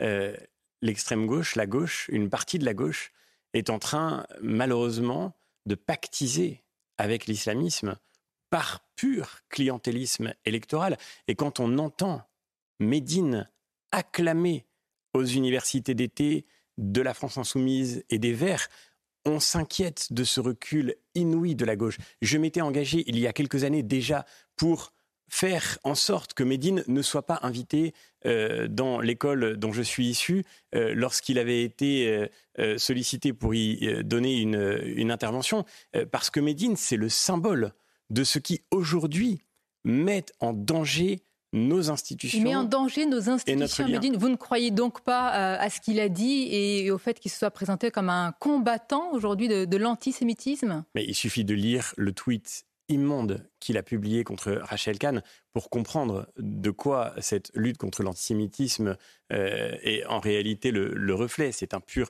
prétexte. Et, derrière la question de l'antisémitisme, il y a, parce que c'est un symbole au fond, c'est un signe clair, il y a une rupture avec précisément ce à quoi nous devrions être le plus attachés. Et à gauche comme à droite, ce que nous devrions défendre avec une énergie absolue. Je, je pense euh, évidemment à la question de la laïcité. Souvenez-vous quand même que Médine est celui qui disait vouloir crucifier les laïcars comme à Golgotha. Il y a évidemment aussi euh, la question, encore une fois, je le redis, de, de la défense de notre appartenance à une nation commune. C'est ce qui est menacé aujourd'hui. Et quand on voit Médine proclamer le djihad avec toute l'ambiguïté, et c'est sur cette ambiguïté que jouent tous ceux qui aujourd'hui, je le vois aussi bien d'ailleurs dans les institutions européennes, tous ceux qui veulent faire progresser un agenda islamiste au nom de la lutte contre l'islamophobie, c'est cette ambiguïté que nous devrions dénoncer. Institutions européennes et extrême gauche font partie des, des complices de l'islamisme. Vous, les députés européens, vous le dites ainsi mais dans les institutions européennes, on le voit tous les jours. Pour l'avoir dénoncé, euh, j'ai été l'objet d'une plainte de l'ex-CCIF, mais je continuerai ce combat. On voit tous les jours à quel point, au nom de la lutte contre l'islamophobie, au nom de la lutte contre la diversité, on fait en réalité avancer un agenda par exemple, de promotion du voile, de promotion du hijab. C'est la Commission européenne qui publiait cette incroyable euh, communication de propagande qui disait, qui finançait ce message, apporter de la joie, accepter le hijab. Eh bien, je suis heureux en effet que dans l'éducation nationale aujourd'hui, on puisse mettre un cran d'arrêt à cette progression qui, de manière sournoise, ne cesse de euh, tester nos institutions. Mais le combat sera encore long et j'espère, j'espère que le plus possible d'élus et de militants de la gauche se ressaisiront Mhm. à temps pour défendre ce qui constitue aussi leur héritage historique, la défense de la laïcité. François-Xavier Bellamy, on poursuit notre euh, grande interview sur euh, Europe 1 et, et CNews. En un mot, vous avez parlé de transmission euh, à l'école. Qu'est-ce qu'on transmet aujourd'hui aux enfants? Eh bien, aujourd'hui, et c'est le grand problème de notre école, c'est d'une certaine manière le seul, on a construit une école dont le maître mot est de ne pas transmettre. Je l'ai vécu comme professeur, je l'ai écrit dans Les Déshérités, c'était déjà il y a dix ans, et je suis très heureux de voir que le président de la République reprend le Il constat a que je formais le pédagogisme. lorsqu'il écrit dans Le Point, lorsqu'il dit que euh, ce pédagogisme a euh, interdit à l'école de transmettre. C'est exactement ce qui est en train de se produire aujourd'hui. Il suffit de regarder les chiffres et les faits. Euh, aujourd'hui, un jeune Français sur cinq à 18 ans a du mal à lire le français. Aujourd'hui, nos élèves sont les derniers de toute l'Europe en mathématiques, les derniers, Sonia Mabrouk. C'est-à-dire qu'il n'y a pas un pays d'Europe qui fait Bien. moins bien Monsieur que le nous professeur, en on est mathématiques. d'accord sur le Et donc, constat, le vrai sujet, Mais- donc maintenant que le constat est partagé, Eh oui, le problème c'est qu'on n'est pas du tout en accord sur la réponse à apporter à ce défi. Et lorsque le président de la République dit que l'école ne peut plus transmettre les savoirs et qu'il faut tout reconcentrer sur les fondamentaux, immédiatement après, il organise de nouveau la dispersion de l'école autour de ce qui s'apparente à une sorte de gigantesque gaspillage de temps et d'énergie pour les élèves. Et moi, je suis fasciné qu'on en revienne toujours à cet incroyable débat sur le nombre de jours de vacances. Mais le vrai problème dans sujet. ce pays, ce n'est. Mmh. pas le nombre de jours de vacances, ce n'est pas le poids du cartable, ce n'est pas la question de savoir euh, comment on doit organiser toute la périphérie de la vie scolaire. Le vrai sujet, c'est ce qui se passe dans les salles de classe. Le vrai sujet, c'est ce qui se passe pendant les jours d'école. Et le vrai sujet, c'est qu'on redonne aux professeurs, je le redis, leur métier, qu'on leur redonne les moyens de leur métier, qu'on leur redonne la reconnaissance de leur métier. Et leur métier, c'est de transmettre le savoir et de transmettre la culture. Et tout reconcentrer là-dessus. Je fais une proposition, par exemple, toute simple. Plutôt que, comme le dit le président de la République, de consacrer une demi-heure par jour à faire du sport, d'augmenter l'éducation artistique et culturelle tous les jours, de faire en sorte, comme le veut la Première ministre, d'imposer une éco-certification aux élèves, plutôt que de se disperser là-dedans, faisons en sorte que, pendant toute l'école primaire, la moitié du temps scolaire soit consacrée à la lecture, à l'écriture et au calcul. La moitié du temps scolaire. Et quand on aura fait ça déjà, je crois qu'on aura fait un grand pas pour simplifier la vie des élèves, pour rendre à l'école sa mission simple, qui est de transmettre les fondamentaux et d'offrir à chaque enfant les moyens de construire son avenir. François-Xavier Bellamy, il y a la rentrée scolaire, il y a évidemment la rentrée politique. Cela ne vous a pas échappé. Elle est marquée par les ambitions exacerbées, affirmées du ministre de l'Intérieur Gérald Darmanin, qui a tenu un discours hier à Tourcoing sous l'œil euh, de- d'Elisabeth Borne. Gérald Darmanin qui veut parler à la France populaire, dit-il, et il s'imagine comme un rempart à Marine Le Pen. C'est le cas C'est le meilleur rempart à Marine Le Pen?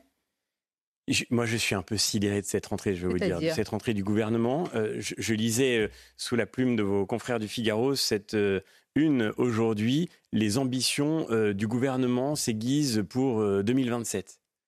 Mais, pardon, mais qu'est-ce que les Français peuvent penser quand ils lisent des titres comme ça?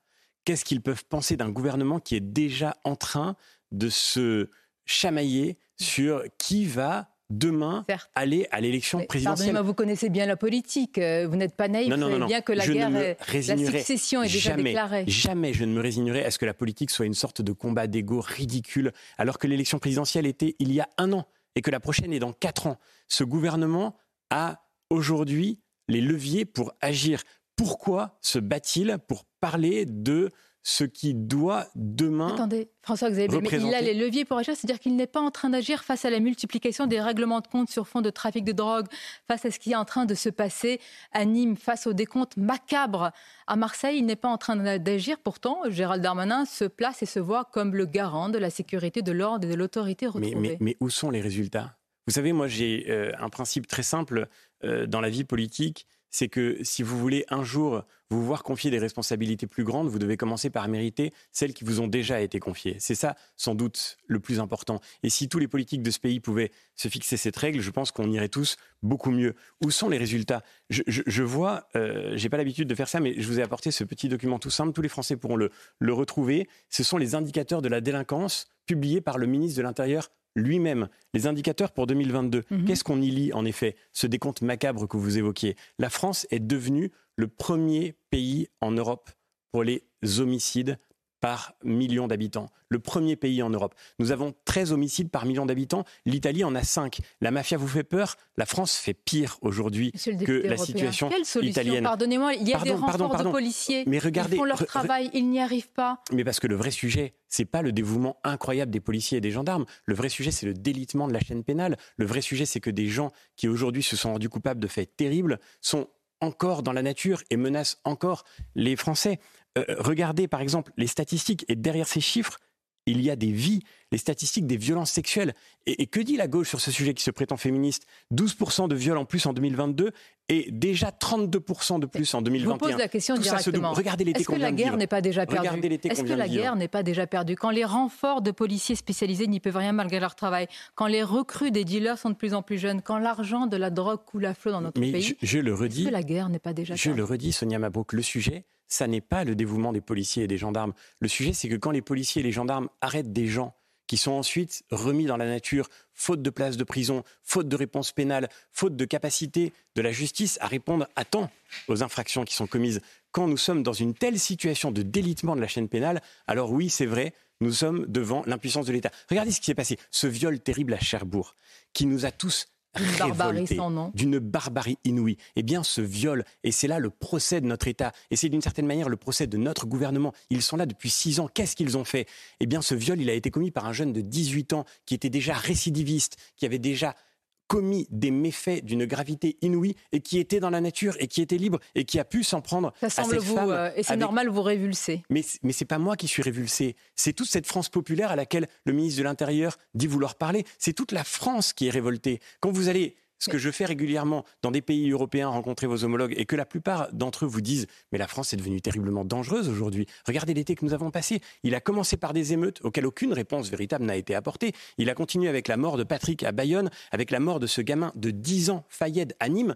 Et là encore, La que liste dit le gouvernement. Que dit la gauche Mais que, dit par dit la exemple un ancien président comme Nicolas Sarkozy? Il dit que la France traverse une crise d'autorité. Il dit qu'il faut trouver un leader qui soit capable, François-Xavier Bellamy, de rassembler tout le monde, les amis de M. Zemmour, les amis de M. Macron et les amis de M. Ciotti. Il est lucide, Nicolas Sarkozy? Euh, Je crois qu'il faudra rassembler tous les électeurs de droite et plus largement tous les électeurs de ce pays Donc, Union des droites sur un projet? qui veulent reconstruire l'autorité de l'État, qui veulent sortir de cette impuissance. Non, la guerre n'est pas perdue. Oui, nous avons les moyens. Il n'y a aucune raison pour que la France soit la lanterne rouge de l'Europe sur tous ces sujets essentiels. Oui, nous avons les moyens de nous en sortir, mais pour ça, effectivement, il faudra d'abord un projet. Le sujet, c'est pas d'abord les personnes, c'est pas d'abord les égaux, c'est pas d'abord cette espèce de rentrée Bien, improbable dans laquelle certes. on se querelle pour Toutefois- apparaître, quand le vrai sujet serait d'agir et d'agir enfin. Bellamy, avant 2027, il y a 2024, il y a les européennes. Il ne fait aucun doute euh, que vos ambitions sont bien là et, affirmées. Peut-être serez-vous euh, tête de liste comme vous le souhaitez. L'annonce euh, devrait être faite bientôt. Ça ne dépend pas de moi, ça dépend de notre famille politique. Et moi, je m'applique à moi-même ce que je viens de vous dire à l'instant. Le vrai sujet, c'est pas les égaux. Le vrai sujet, c'est la ligne, c'est le projet, c'est la clarté, c'est la constance. Tout ce dont les Français ont besoin pour retrouver confiance dans leurs institutions et en particulier dans des institutions européennes qu'il faut réussir à réformer en profondeur si nous voulons que l'Europe redevienne fidèle à sa mission. Mais ça, encore une fois, c'est pas d'abord une question de personne. Et je crois que la politique se porterait Il faudra mieux, bien encore trancher fois, quand même. si Clarté, dites-vous, et aussi, j'ajouterai un mot, le mot euh, espoir, espérer. C'est le titre de votre prochain ouvrage à paraître chez Grasset. En- Très rapidement, il y a encore des raisons d'espérer, oui. Mais bien sûr, et et je crois que c'est important justement de, de redonner ce message d'espérance. Je suis très heureux de, de partager avec vous la nouvelle de la publication de ce livre qui sortira en effet euh, tout début octobre. Euh, C'est d'abord un livre de philosophie, c'est une, manière Tout de un sortir programme. aussi du, du travail de la politique quotidienne, mais je crois que c'est aussi effectivement euh, tout un programme d'une certaine manière. François-Xavier Bellamy était notre invité sur CNews et Europe 1. Merci à vous, merci pour cette première. Merci à vous. Et bonne journée. Bonne journée et bonne année à toute l'équipe de, de, de CNews et, et d'Europe vous. 1.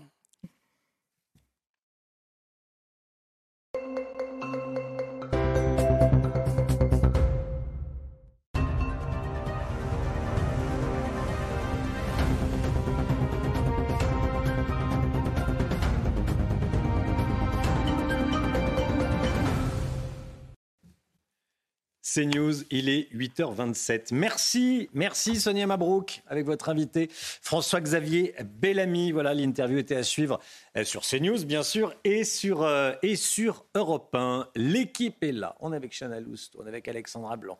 On est également avec euh, Lomi Guillot. On va accueillir le docteur Brigitte Millot qui va euh, rentrer et puis également euh, Gauthier Lebret qui va nous parler politique. Allez, dans euh, l'actualité, il y a Nîmes. Nîmes qui s'enfonce dans la violence. De nouveaux tirs ont eu lieu ce week-end. Les habitants que nous avons rencontrés sont terrorisés. Reportage dans un instant. Face à la pression islamiste, le ministre de l'Éducation nationale est obligé de clarifier les choses. Le port de l'abaya, un vêtement islamique, est désormais interdit à l'école. La droite est satisfaite. L'extrême gauche dénonce une police du vêtement. On sera en direct avec Maxime Repère, vice-président du SNALC, syndicat de professeurs du lycée et du collège. Le chômage des patrons explose, des chefs d'entreprise qui ne sont pas protégés par l'assurance chômage. On va en parler avec le mythe Guillot.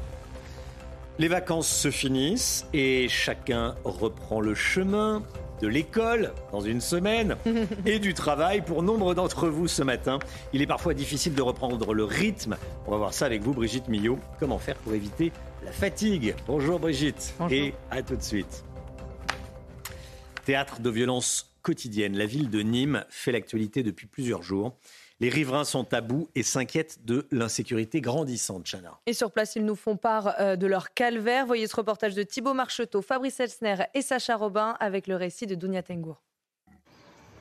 Qu'ils vivent dans les quartiers ou encore dans le centre, les Nîmois sont nombreux à déplorer l'insécurité constante qui règne dans leur ville. Face à cette recrudescence de violence, certains habitants ne cachent plus leur peur. Peur euh, une balle là, en sortant d'ici. Vous avez peur, c'est normal. Vous sortez le soir ici, une, une balle perdue. Il y a beaucoup qui ont reçu des balles perdues, non Hein, Ils se sont fait tuer dans le pour rien, ils ont rien. Moi, j'ai rien à voir. Une vague de violence qui s'intensifie et s'invite dans le quotidien des habitants, comme pour cet homme qui découvre sa voiture criblée de balles. J'ai vu les impacts de balles, je me suis dit que j'ai eu chaud et c'est après en faisant le tour de la voiture que j'ai vu que la voiture était touchée également. Donc là il y a l'impact hein, qui a traversé euh, la coudoir euh, du, du- du conducteur. Donc comme j'ai dit, il a traversé la portière, le siège conducteur et la coudoir avant de terminer sa course à l'entrée de la portière passager. Voilà. Rassemblement ou marche blanche, la population en appelle à plus de sécurité de la part des autorités. En Moselle, un rassemblement évangélique de gens du voyage réunit actuellement des milliers de caravanes. L'événement à Gros-Tanquin a ouvert, euh, a débuté hier avec 24 heures d'avance. Et selon la préfecture, 3000 véhicules ont déjà euh, commencé à s'installer sur une base aérienne désaffectée. Et pour encadrer la circulation, 392 gendarmes et un hélicoptère ont été déployés. Le port de l'abaya, désormais interdit à l'école. Gabriel Attal l'a annoncé hier soir. Les choses sont, semble-t-il, très claires. Porter une abaya est interdit en France. Voilà, on ne peut pas aller à l'école habillé en, en abaya. On en parlait la semaine dernière. Les signalements liés aux atteintes à la laïcité ont explosé l'année dernière. On est en direct avec Maxime Repère, vice-président du SNALC, syndicat de professeurs du lycée et du collège. Bonjour et merci beaucoup d'être en direct avec nous euh, ce matin.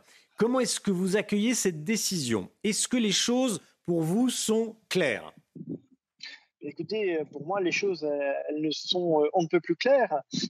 voilà, on a une circulaire qui a été renforcée en novembre dernier. Euh, on s'est retrouvé euh, par la suite avec un nombre d'atteintes à la laïcité assez euh, important, des chefs d'établissement qui se retrouvaient désemparés. Là, on a des annonces claires pour ces chefs d'établissement qui ne sont ainsi plus livrés à eux-mêmes.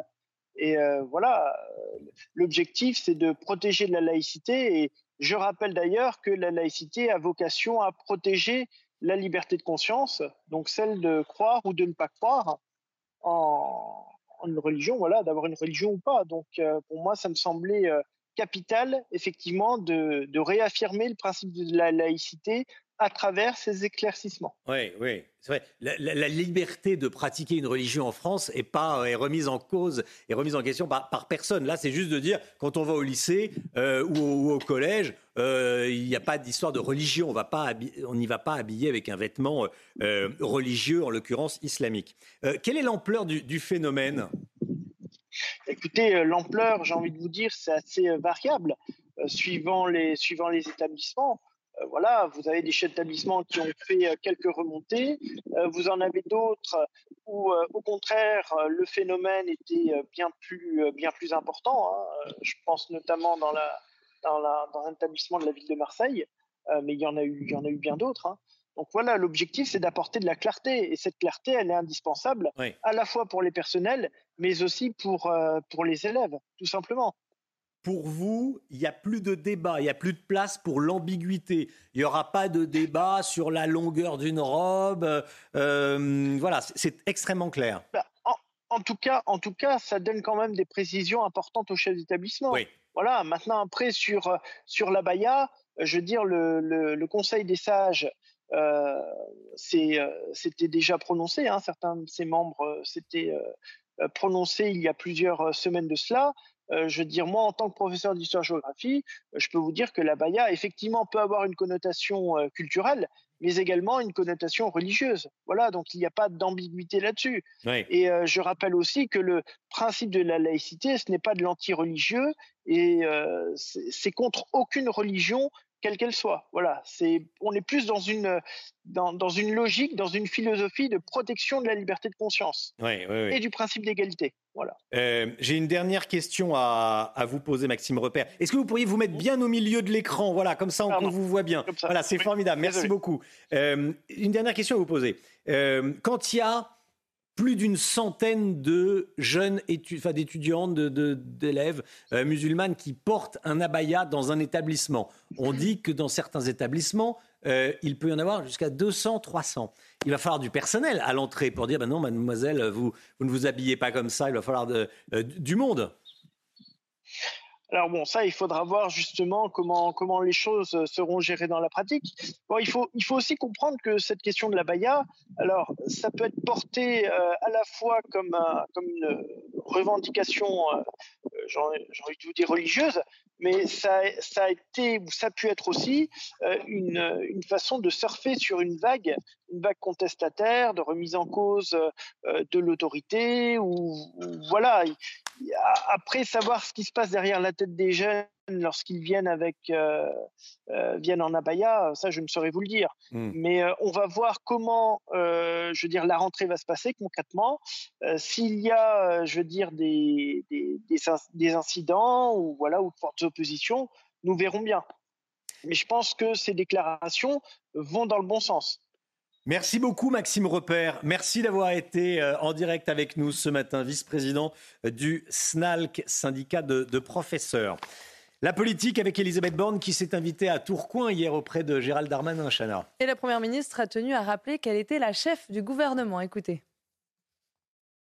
J'attends de chacun de mes ministres, et ils le savent, que les moyens engagés donnent des résultats concrets, rapidement visibles pour les Français.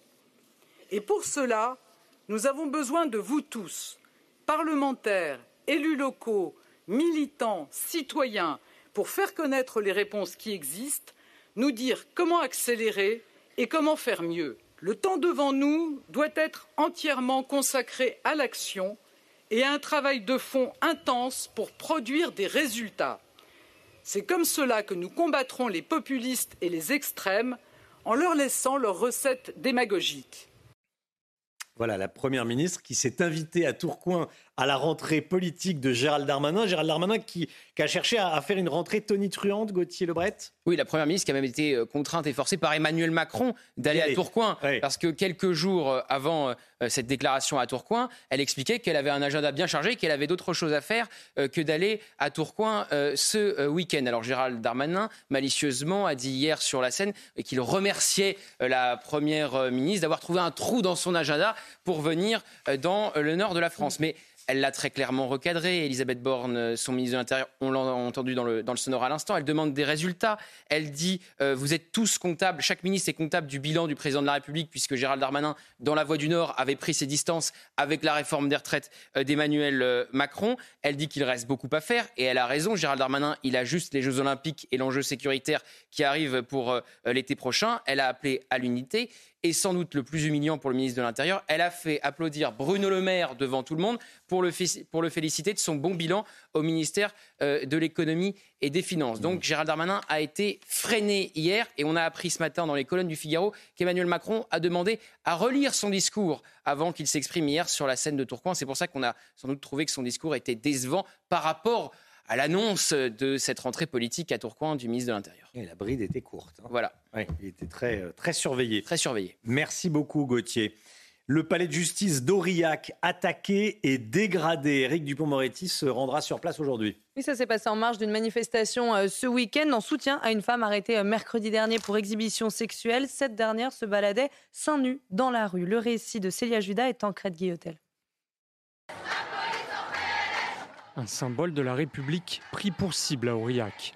Le tribunal a été attaqué lors d'une manifestation en soutien à une femme verbalisée parce qu'elle marchait seins nus dans les rues de la ville le 23 août dernier.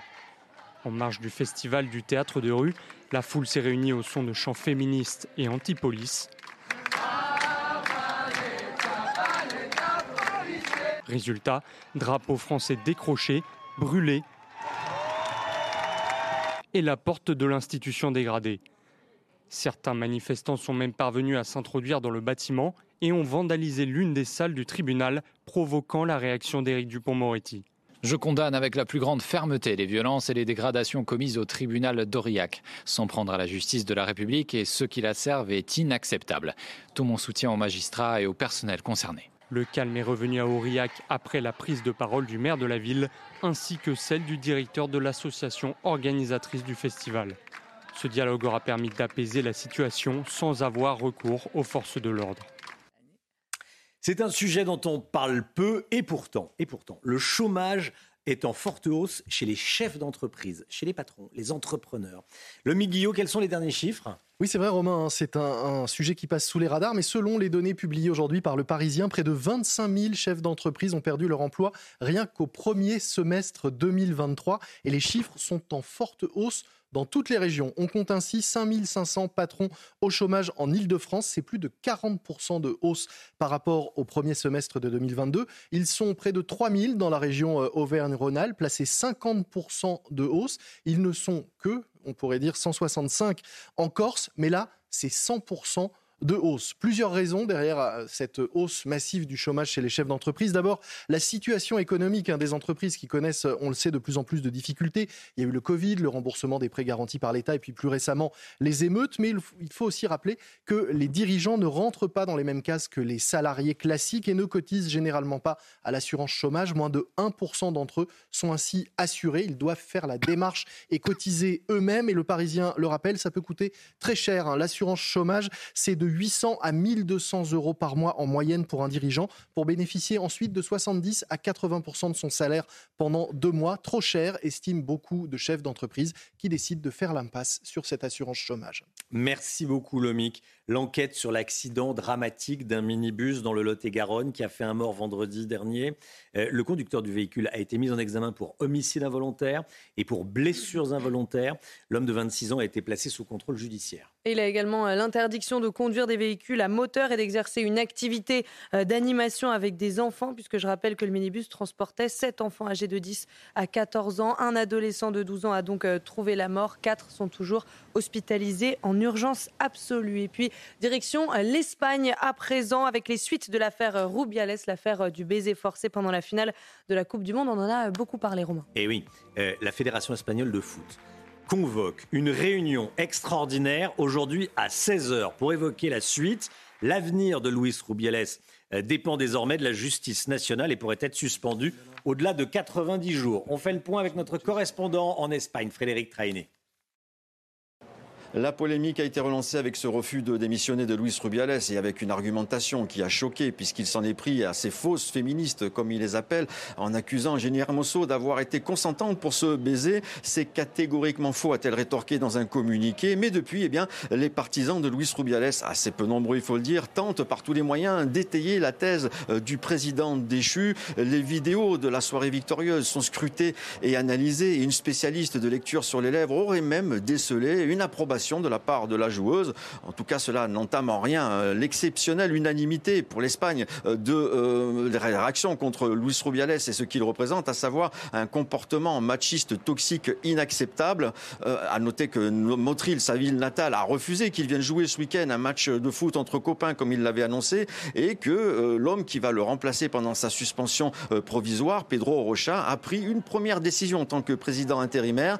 Il a fait retirer du web le communiqué de la Fédération Fédération espagnole de foot qui accusait euh, Jenny Hermoso d'avoir menti. Luis Rubiales est certainement l'homme le plus seul au monde à l'heure actuelle. Allez, la santé avec le docteur Brigitte Millot, qu'on est ravi de retrouver. Vous allez bien, Brigitte? Oui, moi aussi, je suis ravi de vous retrouver. Hein. Et puis vous aussi, je suis ravi de vous retrouver. Ben, évidemment, on va parler de la rentrée. Comment se préparer à, à la rentrée C'est tout de suite. Regardez votre programme avec pharmazone.fr. Le confort de commander en ligne en soutenant votre pharmacie. Quel que soit son âge et son activité, il faut bien le reconnaître, on change de rythme pendant les vacances. Alors, aujourd'hui, Brigitte Millot, vous allez nous donner quelques conseils pour récupérer en douceur, tranquillement. Mais pour commencer, euh, pourquoi on est tous un peu fatigués au retour des vacances? Oui, on est tous un peu fatigués, un peu moroses, un peu chafouins. on a presque honte, mais oui, il faut se remettre dans le bain. Non, on a des troubles de la concentration. Enfin, tout dépend évidemment de ce que vous avez fait pendant les vacances, mais on ne va pas rentrer dans le détail, Gauthier. Euh, et tout ça, c'est dû à quoi? C'est dû à notre horloge biologique. Vous savez que nous sommes tous rythmés par une horloge biologique qui est dans notre cerveau, qui se trouve dans l'hypothalamus. Et cette horloge biologique, c'est un peu le métronome de notre corps. C'est cette horloge qui va régler toutes les fonctions du corps que ce soit le sommeil, l'alimentation, la température corporelle, la sécrétion des hormones, c'est elle qui, le chef d'orchestre, qui rythme tout. Et en fait, cette horloge biologique, elle va dépendre essentiellement de la lumière et du rythme veille-sommeil. Vous savez que nous avons besoin de dormir tous, on passe un tiers de notre vie à dormir, c'est essentiel. Et donc cette horloge biologique, elle rythme tout ça sur, le, sur 24 heures à peu près, et elle est rythmée, je vous le disais, par la lumière. On va voir à l'obscurité, que se passe-t-il? Quand il y a une baisse de la lumière, ça va passer, ça va envoyer un signal à travers nos yeux.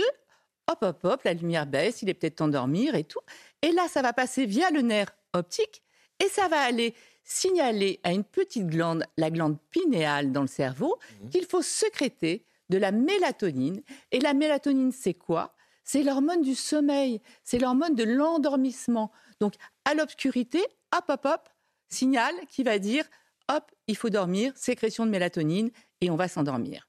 En revanche, à contrario, à la lumière, la lumière, quand elle va pénétrer dans l'œil, via le nerf optique, petit signal qui va dire à la glande pinéale stop, on arrête de sécréter de la mélatonine et hop, on va se réveiller. Donc vous voyez l'importance de la lumière et cette sécrétion de mélatonine. Alors, effectivement, on peut être fatigué parce qu'on a passé des vacances de fou, mais de toute façon, pendant les vacances, on change de rythme. Souvent, on se, ils sont grands ces micros. Hein. Souvent, on se, on se couche. Ils ont poussé pendant les vacances. Ils ont poussé. Euh, on se couche plus tard, on se lève plus tard. Parfois, on fait la sieste. On n'a pas du tout le même rythme de, repas. Parfois, on ne mange pas du tout la même chose d'ailleurs. La température euh, corporelle augmente parce que la température, ça compte aussi. Donc, il va falloir un petit peu. C'est en fait ce qui se passe pendant les vacances. C'est un petit peu ce qui se passe quand vous voyagez. Vous voyez, quand vous voyagez, votre horloge biologique, elle est décalée. C'est ce qu'on appelle le jet lag. Eh bien là, en fait, on a un jet lag estival. Euh, on est, notre horloge est décalée, vous voyez, comme euh, pendant un voyage. et donc, il va falloir recaler tout ça. Pour Comment on recale tout ça? Alors, on va commencer par effectivement le sommeil, c'est tellement important. Hmm. Donc, alors comme Romain, je ne peux pas vous dire, Romain, il est 19h, il est temps de dormir parce que demain matin, matinale. En revanche, je peux dire, Romain, mettez votre réveil plus tôt puisque c'est la matinale. Donc, on peut agir plus facilement sur le réveil que sur le coucher.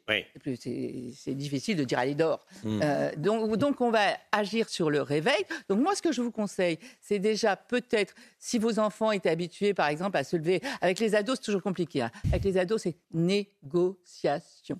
Euh, donc avec euh, vous allez reculer l'heure. Vous allez demain matin, bah, vous allez mettre le réveil s'ils avaient l'habitude de se réveiller à 10 h vous allez le mettre à 9h30 puis après à 9h, puis après à 8h30. Oui, demi-heure par demi-heure, vous êtes Oui, il faut, y aller doucement. Ah non, c'est doucement, demi-heure par demi-heure. On, vous avez une semaine pour le, pour le faire, c'est quand même. Et ce sera plus simple. Quand je dis réveiller, ça ne veut pas dire rester dans le lit, euh, euh, non. Réveiller, on ouvre les rideaux, on, ouvre les volets. Il faut qu'il y ait de la lumière, puisque c'est la lumière qui va vous réveiller. Donc se réveiller, rester dans le noir, ça sert à rien. Il faut vraiment faire entrer la lumière. Donc on va agir là-dessus. Le soir, il ne faut pas que ce soit Versailles, sinon vous n'allez pas vous endormir. Donc pareil, obscurité, euh, pas d'écran. On sait très bien que la lumière bleue, elle est beaucoup plus puissante que les autres lumières. Donc ça, on le répète tout le temps, mais voilà. Après, on va agir sur l'alimentation. Reprendre des horaires réguliers, ça recale aussi votre. Je vous ai mis les principaux conseils. Reprendre des horaires réguliers d'alimentation, parce qu'en fait, pendant que vous mangez, ça envoie aussi des signaux à votre cerveau pour recaler l'horloge biologique après, pas de température chaude le soir, donc on évite de faire du sport à partir de 20h. On évite les bains chauds, en ce moment on n'a pas trop envie, euh, pour faire baisser la température. Et surtout, le maître mot, c'est récupérer une régularité. Autre petit conseil, on s'endort la conscience tranquille. On ne pense pas à ce qu'on va faire demain. Les soucis, on y réfléchit la journée, mais pas le soir en s'endormant. Vous avez regardé votre programme avec pharmazone.fr, le confort de commander en ligne en soutenant votre pharmacie. 8h48, merci d'avoir choisi CNews pour démarrer cette nouvelle année, nouvelle saison. On est ravis de vous retrouver. Chanel Housteau, le docteur Millot, Gauthier Lebret, Alexandra Blanc, Lomic Guillot. Voilà l'équipe de votre matinale CNews. Dans un instant, l'heure des pros, bien sûr. Il fait sa rentrée, c'est Pascal Pro. Et puis euh, nous, on se retrouve demain matin dès 5h55. Belle journée à vous demain.